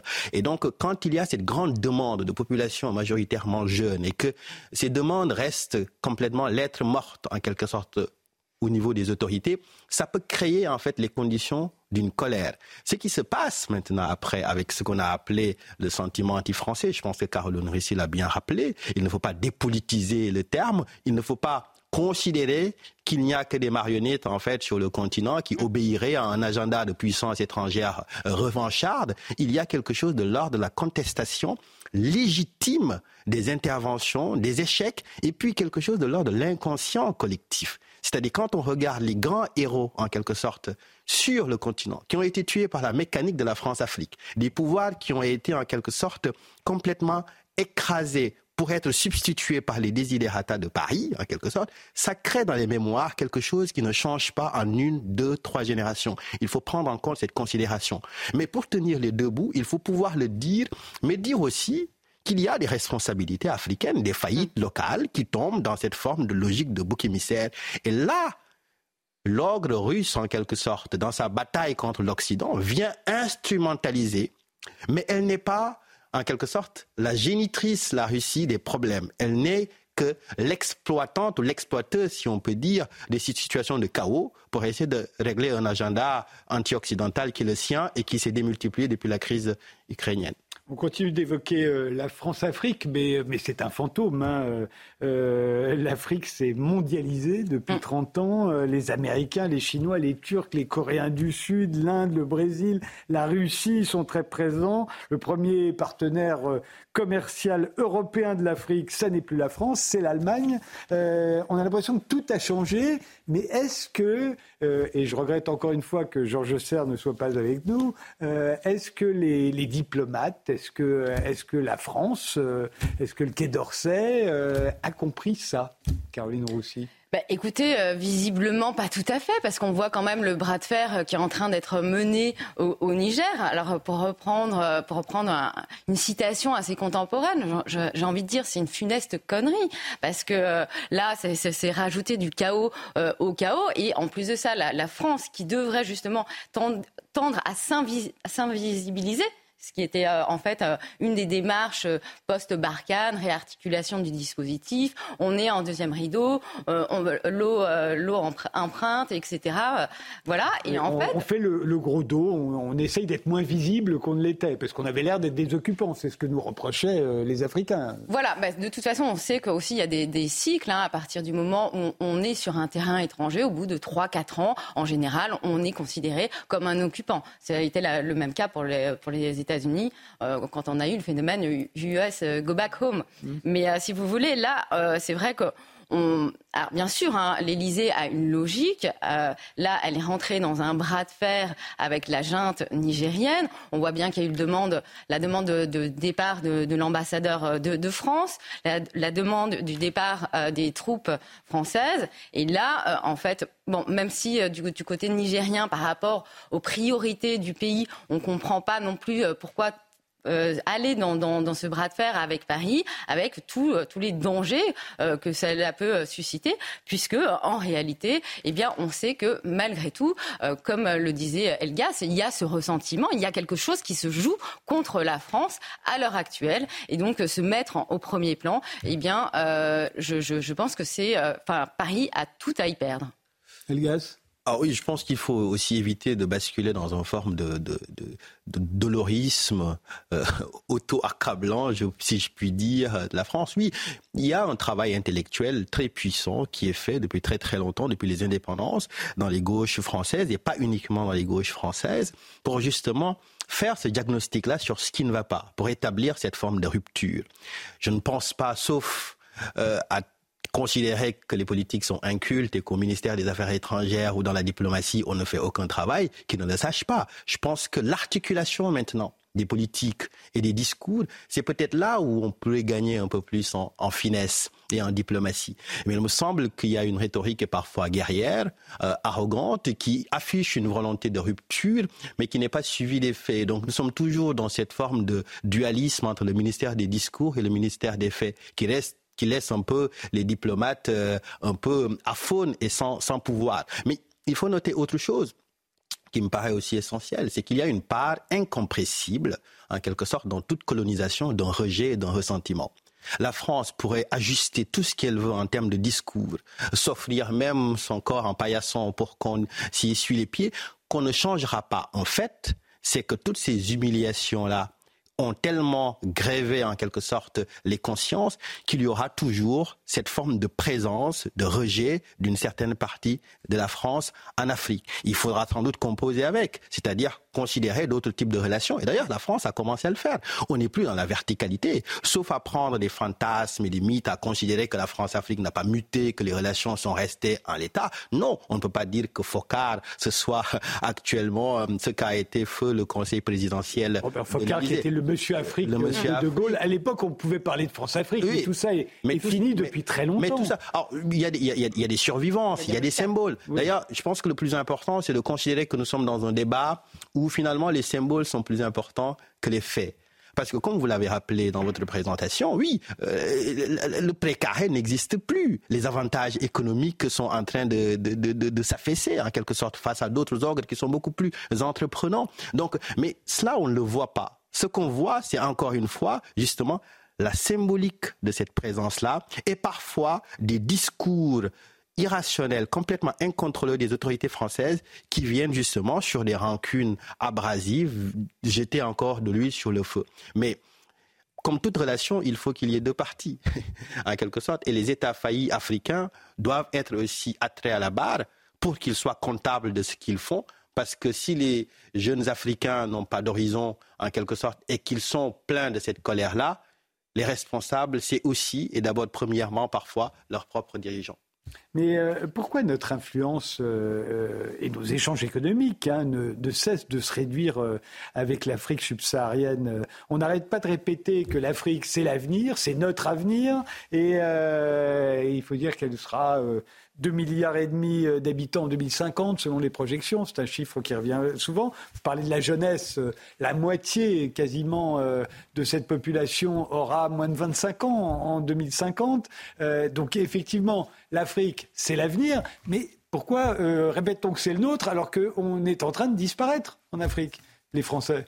Je trouve que c'est toujours un peu délicat et presque parfois inconfortable de ne considérer le continent africain dans la perspective d'une proie où se projetteraient les appétits des C'est pas ce que je voulais dire. Mais je sais. mais, je, ne parlais pas, je parlais pas spécialement de vous. Je parle justement de beaucoup de puissance, qui parlent d'influence, qui parlent justement de volume d'échange, de présence, de structure, en quelque sorte. Inconsciemment, ce sont les survivances de toutes les formes de domination. Elles ne sont pas d'ailleurs que françaises, parce qu'on parle ici de la Russie, mais on peut parler de beaucoup d'autres pays. On peut parler de la Turquie, on peut parler d'Israël, on peut parler de l'Inde, on parle du Pakistan. Mais, juste pour qu'on soit bien clair, j'aurais pu dire ça exactement de la même façon des États-Unis. J'aurais pu dire pourquoi la France est en train de disparaître des États-Unis. Ça n'est pas le cas, pas tout à fait. Mais, oui, mais, euh, justement, ça n'était pas en termes de prédation. Oui, ça tient, ça tient de logique, de logique capitaliste. C'est que si on reste dans un schéma des lumières françaises en quelque sorte, on n'exporte pas uniquement qu'une connaissance économique ou en tout cas des partenariats économiques. On prétend exporter aussi des valeurs. Et pour exporter des valeurs, il faut être à la hauteur de ces valeurs. Il faut pouvoir les maintenir aussi chez soi, être exemplaire pour inspirer. Et donc ça, c'est le grand dilemme en quelque sorte français. Alors que les autres ne s'embarrassent pas de tout cela, les Chinois traitent de manière froide des questions économiques. Ils ne s'immiscent jamais en termes d'injonctions démocratiques pour justement changer les régimes et donner des leçons en quelque sorte. Donc les Chinois, les Russes, ainsi de suite, ont l'avantage, certes, de ne pas avoir de passif colonial, mais justement ont surtout et, pas... serait mal placé pour donner des leçons de démocratie. parfaitement. Mais justement, et c'est pourquoi euh, je, je, je, pense qu'il hum, faut toujours avoir ces deux aspects-là. Considérer que euh, la France continue à avoir des affaires, certes, qui diminue, mais des affaires qui existent. Et cette présence-là aura vocation sans doute peut-être à investir des canaux plus horizontaux, des canaux plus civils de la diplomatie culturelle, parce que c'est aussi important. Et puis, la présence française ne se joue pas qu'en Afrique. Elle se joue aussi dans les diasporas, des diasporas africaines en Occident parce qu'elles sont aussi l'épicentre justement de la formulation de ce discours que l'on appelle afrocentriste, panafricain ou qu'il relève de la pensée euh, euh, décoloniale. Mm. Donc il me semble qu'il faut regarder justement toujours ces deux aspects parce que nous sommes dans un jeu de balancier. Toutes ces lois françaises, toutes ces politiques françaises sont aussi scrutées et parfois permettent aux autres d'ajuster leur discours de rejet anti-France. Malheureusement, on ne sera pas rejoint par euh, Georges Serre. Je le regrette bien. J'espère qu'il sera là dans une prochaine émission parce qu'on reparlera sûrement de l'Afrique. Caroline Roussy Réaction à ce que disait euh, Elgas? Bah, Écoutez, euh, je, pense que je partage, je partage son, analyse. Hein. C'est vrai que aussi pour reprendre un peu euh, le discours sur, sur la question des, valeurs, on voit bien qu'aujourd'hui, et, c'est assez intéressant parce que dans, les échanges, très souvent, euh, les gens disent oui, bah nous, on, veut euh, promouvoir les droits des LGBT, etc. Et on, voit bien que là, là, ça, coince complètement sur cette question des, valeurs occidentales. On vient en fait quasiment en, en en mission, euh, en mission civilisatrice, euh, voilà, et on a en face de nous des pays musulmans dont ce n'est pas la culture, et euh, finalement c'est peut-être aussi la tolérance de savoir composer avec des gens qui n'ont pas nécessairement les, mêmes principes et les mêmes valeurs. Et là, là-dessus, on voit bien hein, que les, les, Russes aussi, puisqu'on en a parlé un petit peu avant, en fait, s'engouffrent dans cette brèche et justement apparaissent bah, comme, comme comme une force virile, etc.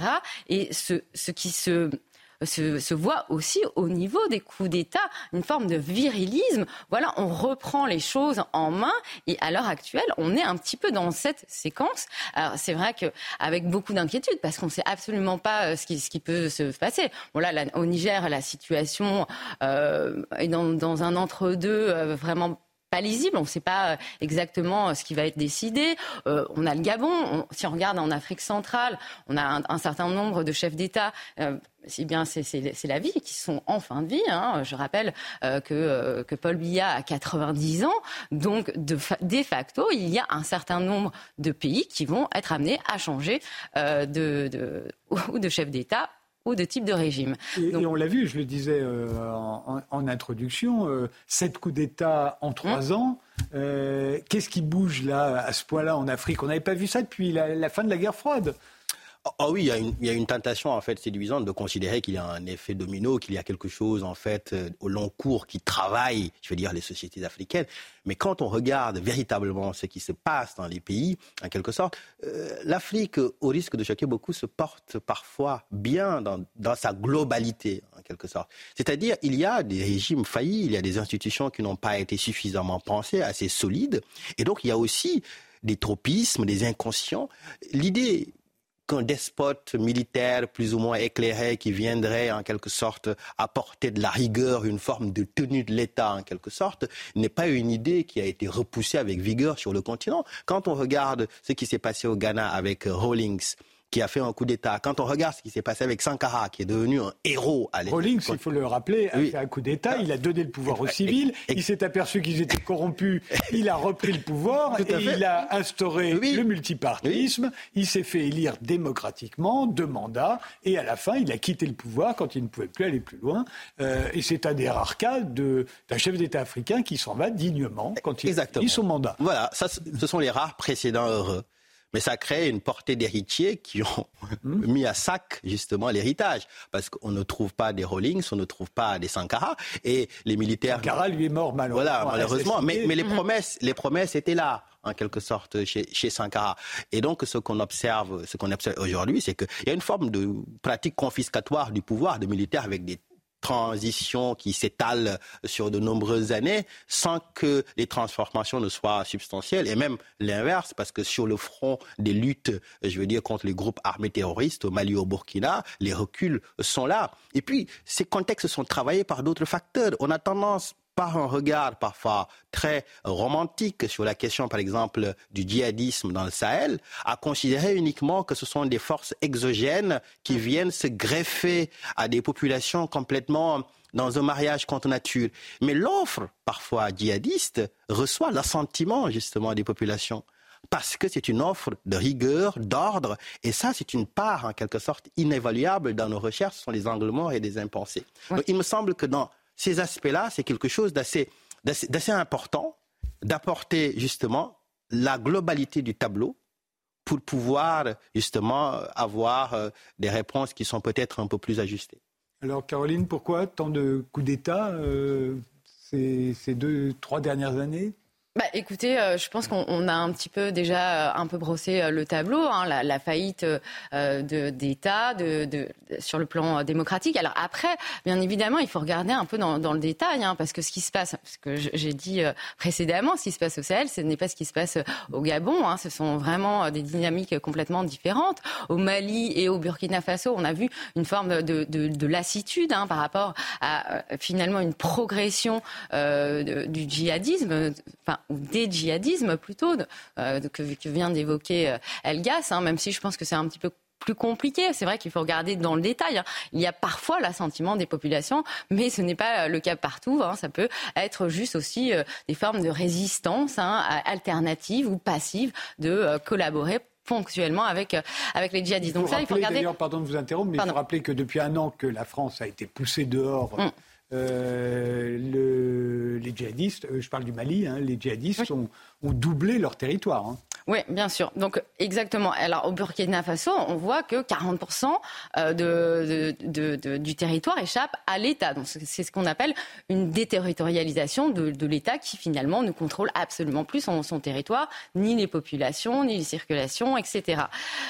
Au, Niger, c'est un petit peu différent. Là, en fait, on est dans un drôle de coup d'État finalement, parce que c'est euh, quelqu'un de la garde rapprochée euh, de euh, Mohamed Bazoum. Alors, même si là-dessus les versions sont pas tout à fait claires, qui finalement décide de mener un coup d'État à, propos, à propos de son propre sort, puisqu'il aurait été démis de ses fonctions le lendemain même ou dans les jours, dans les jours qui, qui auraient suivi. Donc là, si vous voulez, en fait, c'est un petit peu l'inverse. Là, d'un coup, il embarque hein, tout un pays avec lui euh, euh, dans, dans, ce coup d'État. Donc c'est vrai qu'il faut vraiment regarder même dans le détail, parce que quand on parle d'effet domino, alors ça évidemment, au niveau macro, on a l'impression de cet effet domino, de contagion. Bien évidemment, euh, on voit que cette espèce de, virilisme hein, dont je parlais tout à l'heure, de brutalité, de, reprise en main, peut peut être une, offre séduisante, mais les dynamiques au Mali, au Burkina Faso et au Niger ne sont pas exactement les mêmes. Le Niger était beaucoup moins touché par le djihadisme euh, que, euh, que les autres pays. Alors là, on l'a vu, hein, depuis que la junte est arrivée au pouvoir, il y a eu un certain nombre d'attaques. Voilà. Je viens de voir qui banque un S à Putsch hein, en Afrique. Vous me, je vous présente mes excuses pour tous ceux qui auraient pu choquer. Pourquoi tant de putsch en Afrique? Il y en a effectivement eu plusieurs. Euh, Elgas Oui, je, je, je, suis, je suis d'accord. De toute manière, c'est ce que je disais au, départ, c'est que tout s'inscrit d'abord dans des agendas vraiment, vraiment locaux.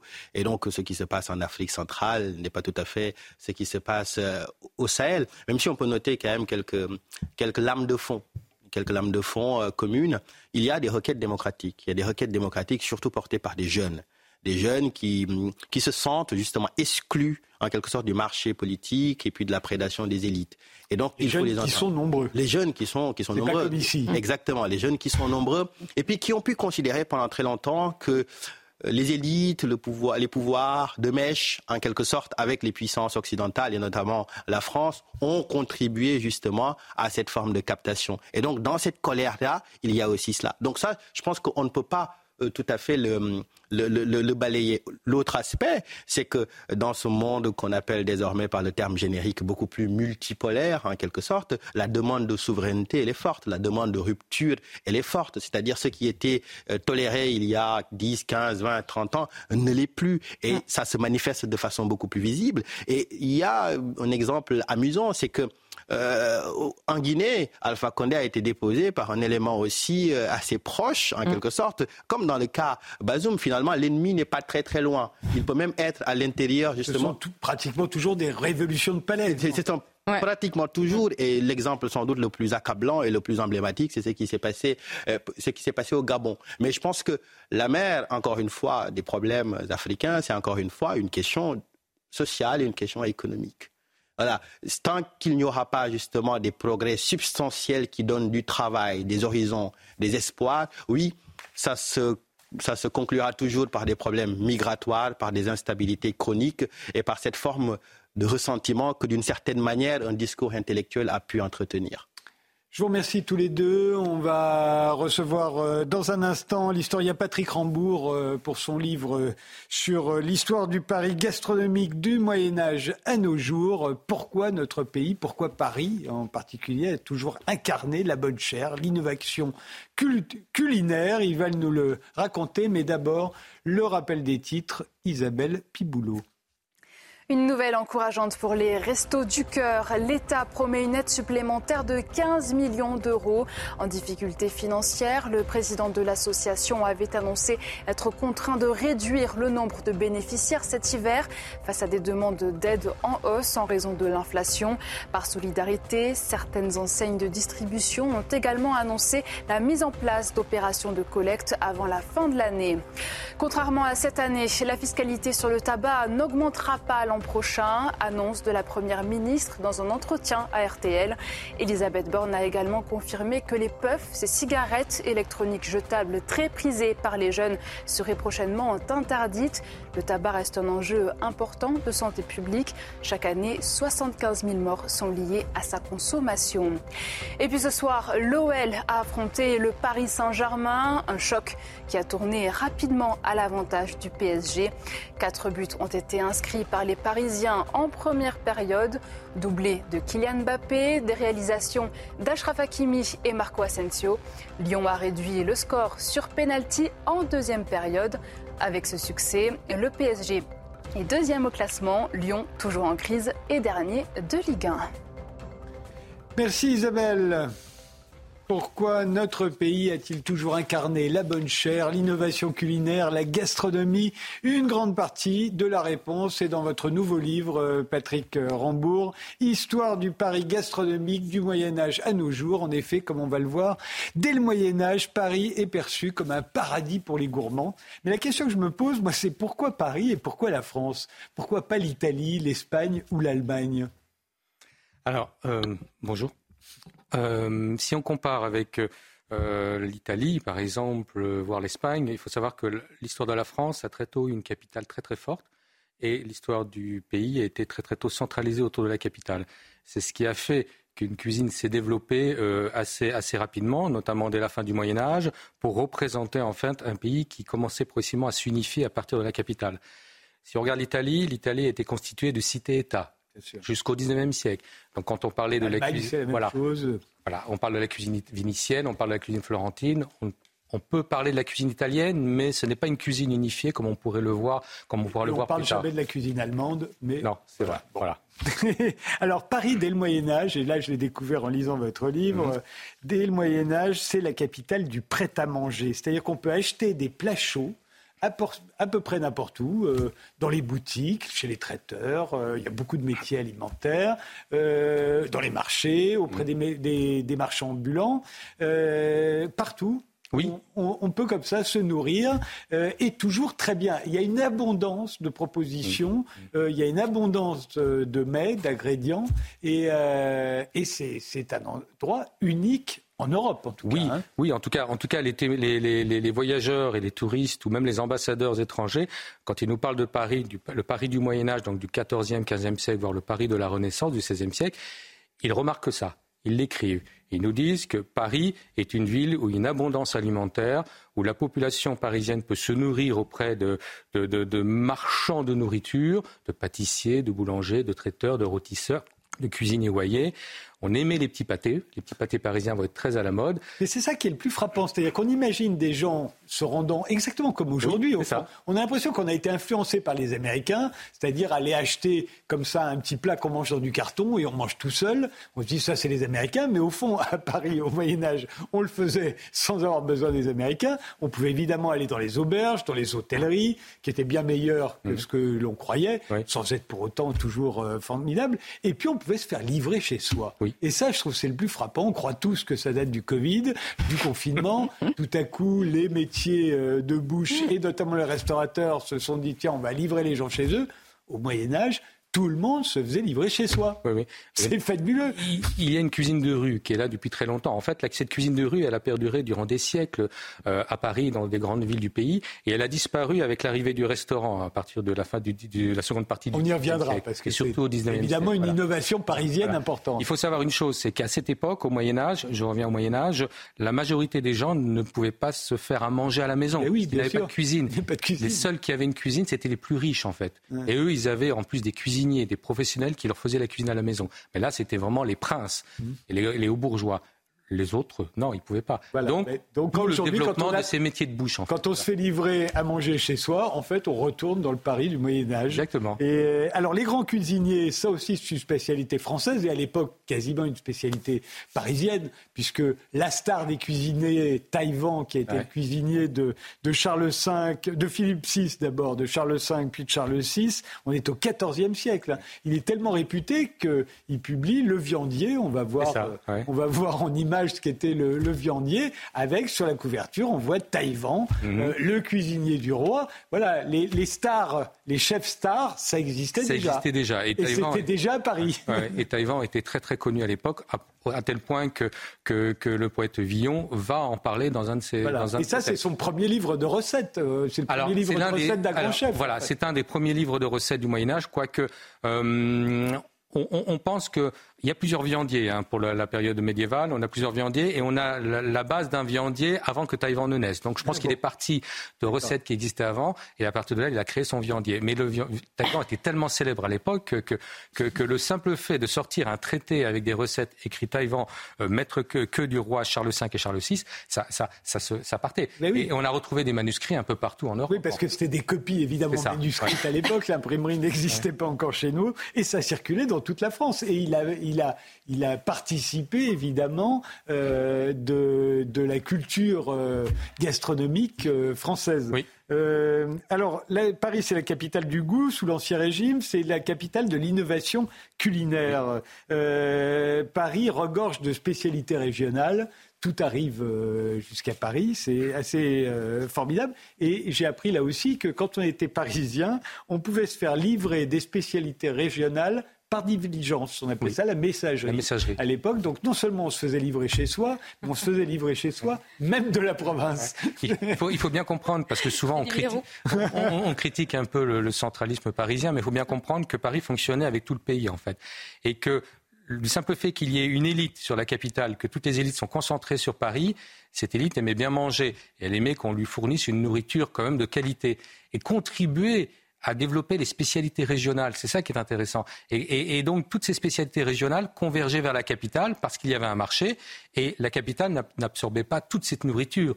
Et donc, ces produits qui restaient pouvaient être revendus pour les autres régions, voire les, pays limitrophes. Donc on, voit qu'il y a quand même un circuit fort intéressant entre le reste du pays et, Paris. Et moi, il y a des boutiques de, de produits provençaux dès le XVIIe siècle le XVIe, XVIIe siècle à Paris. Donc on a déjà de l'huile d'olive à Paris au XVIe et au XVIIe siècle. Pendant le siècle des Lumières, il y a déjà un débat entre la cuisine traditionnelle et la nouvelle cuisine. C'est quand même assez drôle. La nouvelle cuisine qui est déjà plus simple et plus légère, hein, comme la nouvelle cuisine des années 70. Exactement. C'est tout un discours qu'il y a. Hein. on va voir d'ailleurs le, le, le, livre de, de Vincent. Euh, euh, la Chapelle, euh, le cuisinier moderne. Voilà, là où on est au, euh, on est au, on, on est au 18e siècle. Là. On est siècle. Et ce qui va se passer, c'est qu'il y a au 18e siècle, il y a vraiment un, tout un débat, tout un discours sur entre l'ancienne et la nouvelle cuisine. C'est la querelle des anciens et des modernes, en fait, comme on a dans le théâtre. Dans tout le voilà, c'est ça, exactement ça. Et, et, et en fait, on, on débat sur une cuisine qui se faisait 20 ans auparavant. Donc on voit qu'il y a une accélération du goût, une accélération du processus culinaire. Et tout cela se passe à Paris, parce que Paris est une ville qui rayonne. Paris est une ville moderne, innovante. Et euh, donc, tout le monde se met à parler de cuisine. Je veux dire, même les non-cuisiniers, les érudits, les grands intellectuels de cette époque se mettent à écrire et à parler sur la cuisine.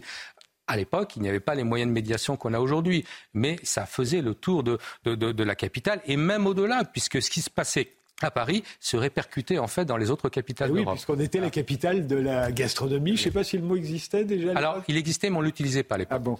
Alors, la grande invention quand même parisienne, la grande innovation du XVIIIe siècle, c'est vers 1760, c'est l'invention du restaurant. Alors ça, c'est absolument extraordinaire parce qu'on le sait, il y avait des auberges, il y avait des hôtelleries, il y avait des cargottes, mais à l'époque, quand on allait dans une auberge, on se mettait tous à la même table et on mangeait euh, ce qu'avait mmh. prévu l'aubergiste et il nous servait à telle heure. Euh, tout le monde mangeait la même chose. Euh, et puis voilà. L'invention du restaurant, c'est extraordinaire. Oui. Alors c'est la suite logique en fait de, de, ce débat sur la cuisine nouvelle, puisque la cuisine nouvelle, elle prône une cuisine légère, une cuisine légère, une cuisine de santé. Or, les premiers restaurants qui vont s'ouvrir, les premiers restaurateurs, puisqu'en fait ce sont des anciens traiteurs, en fait, vont proposer une cuisine dite de santé. Et d'ailleurs, le premier restaurant va s'appeler Maison de santé. Et le mot restaurant est un vieux mot français qui veut dire bouillon de santé, un mot médiéval. Et quand une personne était malade, on lui a mené un restaurant, c'est-à-dire on lui a mené un bouillon de santé. Pour le restaurer. Pour le restaurer, donc ça vient du latin restaurare. Et donc on, on, voit bien comment les mots sont très importants et comment il y a une logique avec ce débat sur la nouvelle cuisine dans les années 1730-1740. Le restaurant apparaît dans les années 1760. Et ça va être un véritable phénomène de mode. C'est-à-dire, alors d'abord, ça s'adresse à une élite. Hein. On est bien clair. une élite. très vite, ça va aussi. Ça va se démocratiser. Ça là, il y en aura à tous les prix. Des, oui, oui, mais, au départ, au départ c'est vraiment une élite. C'est vraiment une, euh, on, s'adresse aux, aux, dames riches, aux messieurs de élégants. Aux, femmes comme aux hommes. Ah oui, mais ah, avec les femmes, on leur donne une, pièce spécifique. C'est-à-dire, il n'y aura pas de mélange entre les hommes et les femmes. Euh, une mais vaisselle. Pour pas qu'elle se fasse ennuyer. Exactement, c'est ça. Et puis non, puis il y a la réputation de la dame. C'est-à-dire qu'une dame qui va dans une auberge ou une hôtellerie un peu trop populaire, elle peut être considérée comme une dame de, de, de mœurs légères. Donc là, euh, le restaurant va leur permettre d'aller. Mais surtout, la grande révolution du restaurant, on a sa table. On a sa table. Voilà, on n'est plus à la même table que tout le monde. On a sa table. On a, une carte. Et on, choisit. Voilà, on choisit des menus, euh, on choisit des plats sur un menu ou sur une carte. Euh, on peut y aller à toute heure, c'est-à-dire que le restaurant est ouvert jusqu'à minuit l'été et 23 heures en hiver. On est au 18e siècle. Parce que dans les auberges, il n'y avait qu'un seul service. Hein. C'est ça. Et puis, et puis, et puis non, ça, ça, va être une grande innovation. Ça va tellement bien marcher. On aurait pu penser que ça, ça, ça ça n'aurait pu être qu'un phénomène de mode en fait. Mais ça va aller au-delà. Ah bah, ça va se répandre dans le monde entier. toute la, oui, ça va se répandre dans le monde entier. Mais euh, je crois même que les premiers restaurateurs vont être surpris du succès de leur établissement en fait. Et alors, à partir de la fin du XVIIIe siècle, après la Révolution française, ça va se démocratiser. On va avoir des restaurants à la carte, des restaurants à prix fixe. Mmh. Prix fixe, c'est-à-dire on a un menu complet avec le vin, tout compris. C'est-à-dire que le client peut euh, voir avant de rentrer dans l'établissement ce qu'il va dépenser, ce qui est plus compliqué quand on, a, quand on, a, on va dans les restaurants à la carte. Donc il y a là une diversité de restaurants qui va, qui va contribuer au succès et à tel point que Paris, au XIXe siècle, sera considéré comme la ville des restaurants, la ville de la restauration en fait. Voilà. Et, c'est aussi euh, là que va naître la critique gastronomique. Et on le voit avec l'almanach des gourmands de Grimaud de la, de la Reynière, 1803. Donc les restaurants arrivent en 1760. Après, il va falloir choisir entre tel et tel restaurant. Donc 1803, euh, l'almanach des gourmands et la philosophie du goût de Brillat-Savarin en 1826. Mmh. Euh, et ça y est, la critique gastronomique est née c'est à ça, Paris. C'est ça qui est important pour comprendre le, comment Paris est devenu une ville gastronomique. Ce n'est pas que le phénomène de la cuisine, ce n'est pas que le phénomène des restaurants, c'est aussi le discours, c'est aussi l'écriture. Et les almanachs gourmands de, de, de, Grimaud de la Reynière vont contribuer à ce grand succès. Premier, premier volume 1803, ça va se poursuivre jusqu'en 1812. Le, premier volume va être réédité plusieurs fois, ça va être un succès européen. Euh, après, il y a Bria Savarin qui arrive avec son volume, euh, sa physiologie du goût en 1826. Et, et, tous ces personnages vont engranger en fait tout un discours gastronomique, toute une christique gastronomique des jurys dégustateurs. C'est ce que va créer aussi Grimaud de la Reynière. Et donc, on va commencer à avoir une forme de notation. Mais si vous lisez l'Almanach des gourmands de 1803 de Grimaud de la Reynière, vous pouvez vous promener dans le Paris gourmand de cette époque. C'est assez fabuleux. Quand vous lisez ce, volume, vous vous promenez dans la capitale avec des adresses de restaurants, des adresses de pâtissiers, de boulangers les plus réputés, etc. Des recettes aussi. Et, pour moi, l'historien, c'est une source aujourd'hui, mais, mais à l'époque, c'était un guide, en fait. Et, et c'est formidable. Et c'est là qu'on voit que Paris, au XIXe siècle, est vraiment devenu la ville de la gastronomie et après plus tard la capitale de la gastronomie. Oui, et, vous faites tout un chapitre sur l'art du dîner aussi. Hein, euh, et, alors ça m'a tout à fait intéressé parce que j'ai toujours été étonné en lisant les grands romans du 19e siècle, que ce soit Balzac, euh, Alexandre Dumas, euh, Maupassant, ils ne dînent jamais à la même heure. Alors, il dîne à midi, à midi et demi, après il dîne à deux heures, enfin, pas dans le même roman, hein. mais euh, selon les romans, ce sera midi et demi, deux mmh. heures, cinq heures, six heures, ça arrive à huit heures, comme à peu près euh, aujourd'hui les Français euh, dînent. C'est jamais la même heure. Et j'ai enfin découvert la, réponse en vous lisant. Ça n'a cessé de reculer pendant tout le siècle. C'est exactement ça. Durant tout le, tout le 19e siècle, les heures de repas ont évolué, en fait. Ce qu'on appelle, nous, le déjeuner était le repas du matin. Et le, donc le déjeuner a reculé progressivement. Oui, donc il s'appelait le dîner, celui de midi et demi. Et le dîner, c'était celui du, du, du, du, milieu de la journée. Et donc, euh, au, entre, du début du XIXe siècle jusqu'à la fin du XIXe siècle, le déjeuner va devenir notre repas du midi et le dîner qui était le repas du midi va devenir le repas du soir. Et on va créer un autre repas qu'on va appeler le petit déjeuner. Voilà. Et donc, et, et, on a des témoignages dans le courant du siècle où, des personnes sont totalement perdues en fait. Euh, on ne sait plus à quelle heure on doit déjeuner, à quelle heure on doit dîner. Et c'est d'où l'importance des restaurants puisqu'eux ils proposent une nourriture à toute heure en fait. Oui. Mais on voit, bien que, tout ça se met en place dans le courant du XIXe siècle. Et nous, aujourd'hui, nous, en tant que Français, on est vraiment très réglés avec nos repas, nos trois repas par jour, celui du matin, celui du midi, celui du soir. Euh, c'est le résultat de ce qui s'est passé dans le courant du XIXe siècle. Absolument. Et, c'est très intéressant de voir à quel point les touristes vont faire la, renommée de nos restaurants. Alors on sait bien que sous le Second Empire, c'est vraiment Paris est la ville euh, attractive, la plus attractive d'Europe. Tout le monde vient chez nous, euh, notamment pour nos restaurants. Mhm. Euh, et, et, on voit bien, et vous le, racontez dans le, récit de voyage de Blackdon qui s'intitule Paris as it was, mhm. as it is, il reproduit carrément la carte de Beauvilliers, grande enseigne de l'époque. Et on va la voir, la carte de Beauvilliers. Je ne sais pas si vous pourrez la, lire tous les plats, mais c'est des cartes qui sont phénoménales pour cette époque. Même pour aujourd'hui, d'ailleurs. Il y a peu de restaurants qui, offrent encore des cartes aussi, aussi variées. Mais pour l'époque, c'est dingue alors, ce qui est assez incroyable, c'est que les cartes vont vraiment marquer les touristes étrangers, les personnes, tous les étrangers qui viennent sur la capitale. Déjà, ils viennent pour les restaurants aussi, mais les cartes, pour eux, c'est fabuleux. C'est quelque chose d'extrêmement innovant, moderne, et c'est surtout la variété des plats que l'on propose. et, c'est assez incroyable. Et, c'est vrai que, que ce, témoin anglais nous donne la carte de Beauvilliers. heureusement qu'il nous la donne, parce que ça nous permet d'avoir, nous, une trace aujourd'hui sur, sur ce restaurant. Beauvilliers était un des restaurants les plus connus de l'époque. Parmi euh, d'autres restaurants, comme les Trois Frères Provençaux, comme la le restaurant Véry, etc., qui étaient tous un peu au Palais Royal. Le Palais Royal était vraiment le centre gastronomique de la capitale à ce moment-là. Euh, mais, mais, mais on a même aussi, j'ai trouvé dans des mémoires d'un général russe qui, explique que quand il arrive à Paris, en plus il arrive à Paris en, tant que conquérant, puisque euh, l'histoire de Paris est aussi faite. C'est 1814. Voilà, c'est ça le problème. Et une des premières choses qu'il écrit, c'est que on, euh, on, on, va au Palais Royal pour aller chez Véry. Voilà. Donc, donc la renommée des restaurants, elle était connue dans toute l'Europe, en fait. Mais alors c'est là où on en arrive euh, au siège de Paris par les Prussiens en 1870. Tout le monde sait que les Français sont obligés de, de, manger du rat. Euh, en tout cas, c'est les images d'Épidal qu'on mhm. a. Voir euh, dans les restaurants de se partager l'éléphant du jardin d'acclimatation, mmh. ou du jardin des plantes, plus exactement, pardonnez-moi, un anachronisme. Donc c'est tout à coup cette capitale où on, est, où on mange mieux que nulle part, tout à coup n'a plus rien à manger. C'est pas tout à coup. Elle a tenu pendant au moins 2-3 mois en fait. Oui, tellement on en avait. Tellement il y avait de, de la nourriture. Puis tous les chevaux y sont passés, les chats, les chiens, les rats.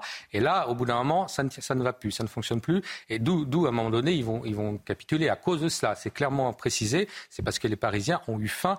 Euh, mais à un moment donné, on a quand même quelques privilégiés et quelques restaurants qui ont réussi à, ouvrir. Et on a un fameux menu euh, d'un, de, Noël, de Noël qui circule, qu'on trouve encore aujourd'hui, où on a des plats quand même à consommer d'éléphants et bien d'autres choses, euh, qui nous montrent que quelques privilégiés arrivaient quand même à avoir de la nourriture. Mais à côté de ça, la majorité des Parisiens euh, manquaient de nourriture. et ce siège de Paris a beaucoup marqué, a beaucoup marqué, mais nous a montré quand même cette capacité, la capacité de cette capitale à tenir quand même. Si le siège n'avait duré que deux mois, ça n'aurait pratiquement pas posé de problème en fait.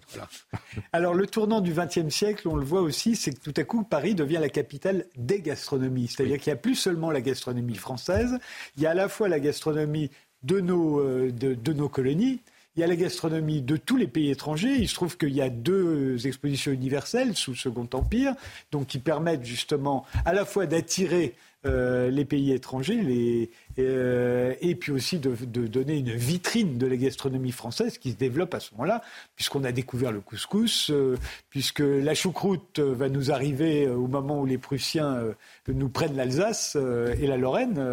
c'est là où arrivent les premières brasseries. Ils veulent pas rester mmh. allemands, ils veulent, mmh. enfin plutôt ils ne veulent pas devenir allemands, ils veulent rester français. Et ils ouvrent les brasseries mmh. à Paris et on va tous découvrir la choucroute. Et puis c'est là qu'on a les premiers restaurants orientaux, les premiers restaurants qu'on découvre le beefsteak, euh, c'est les Anglais qui nous l'apprennent, etc. Voilà, on devient la capitale de toutes les oh. gastronomies. Oh. On appelle ça des restaurants exotiques. Exactement, c'est ce que j'allais dire. L'exotisme culinaire est déjà très très présent au 19e siècle dans la capitale, c'est ce qu'on oublie. Les expositions universelles, universelles, vont jouer un rôle extrêmement important. Le fait que la France était un empire aussi, euh, et, que donc tous les produits de cet empire arrivaient aussi sur la France et sur la capitale. Mais et, on va c'est durant les expositions universelles aussi qu'on va ouvrir des grands palaces, des grands hôtels. Et quand on lit les cartes de ces grands hôtels, on nous proposait une cuisine française, mais aussi une cuisine russe, une cuisine euh, euh, asiatique ou bien d'autres. En fait, on s'adaptait à la clientèle. En fait, très, très, à cette époque, Paris est déjà une ville cosmopolite au niveau culinaire, une ville internationale au niveau de la cuisine. Euh, et ça va s'accélérer, ça va s'accentuer avec le siècle suivant. Aujourd'hui, quand on est dans Paris, on a l'impression qu'il y a un restaurant chinois ou vietnamien. Souvent, les restaurants chinois sont tenus par des Vietnamiens, d'ailleurs, à peu près dans toutes les rues. Euh, vous savez quand est arrivé le premier restaurant chinois en France, par exemple, à Paris?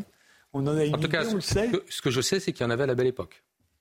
Ah oui, déjà. Ah oui, parce que moi j'ai trouvé une trace à la belle époque, euh, une plus que d'une trace, notamment euh, lors de, de l'exposition universelle, euh, une des expositions de universelles.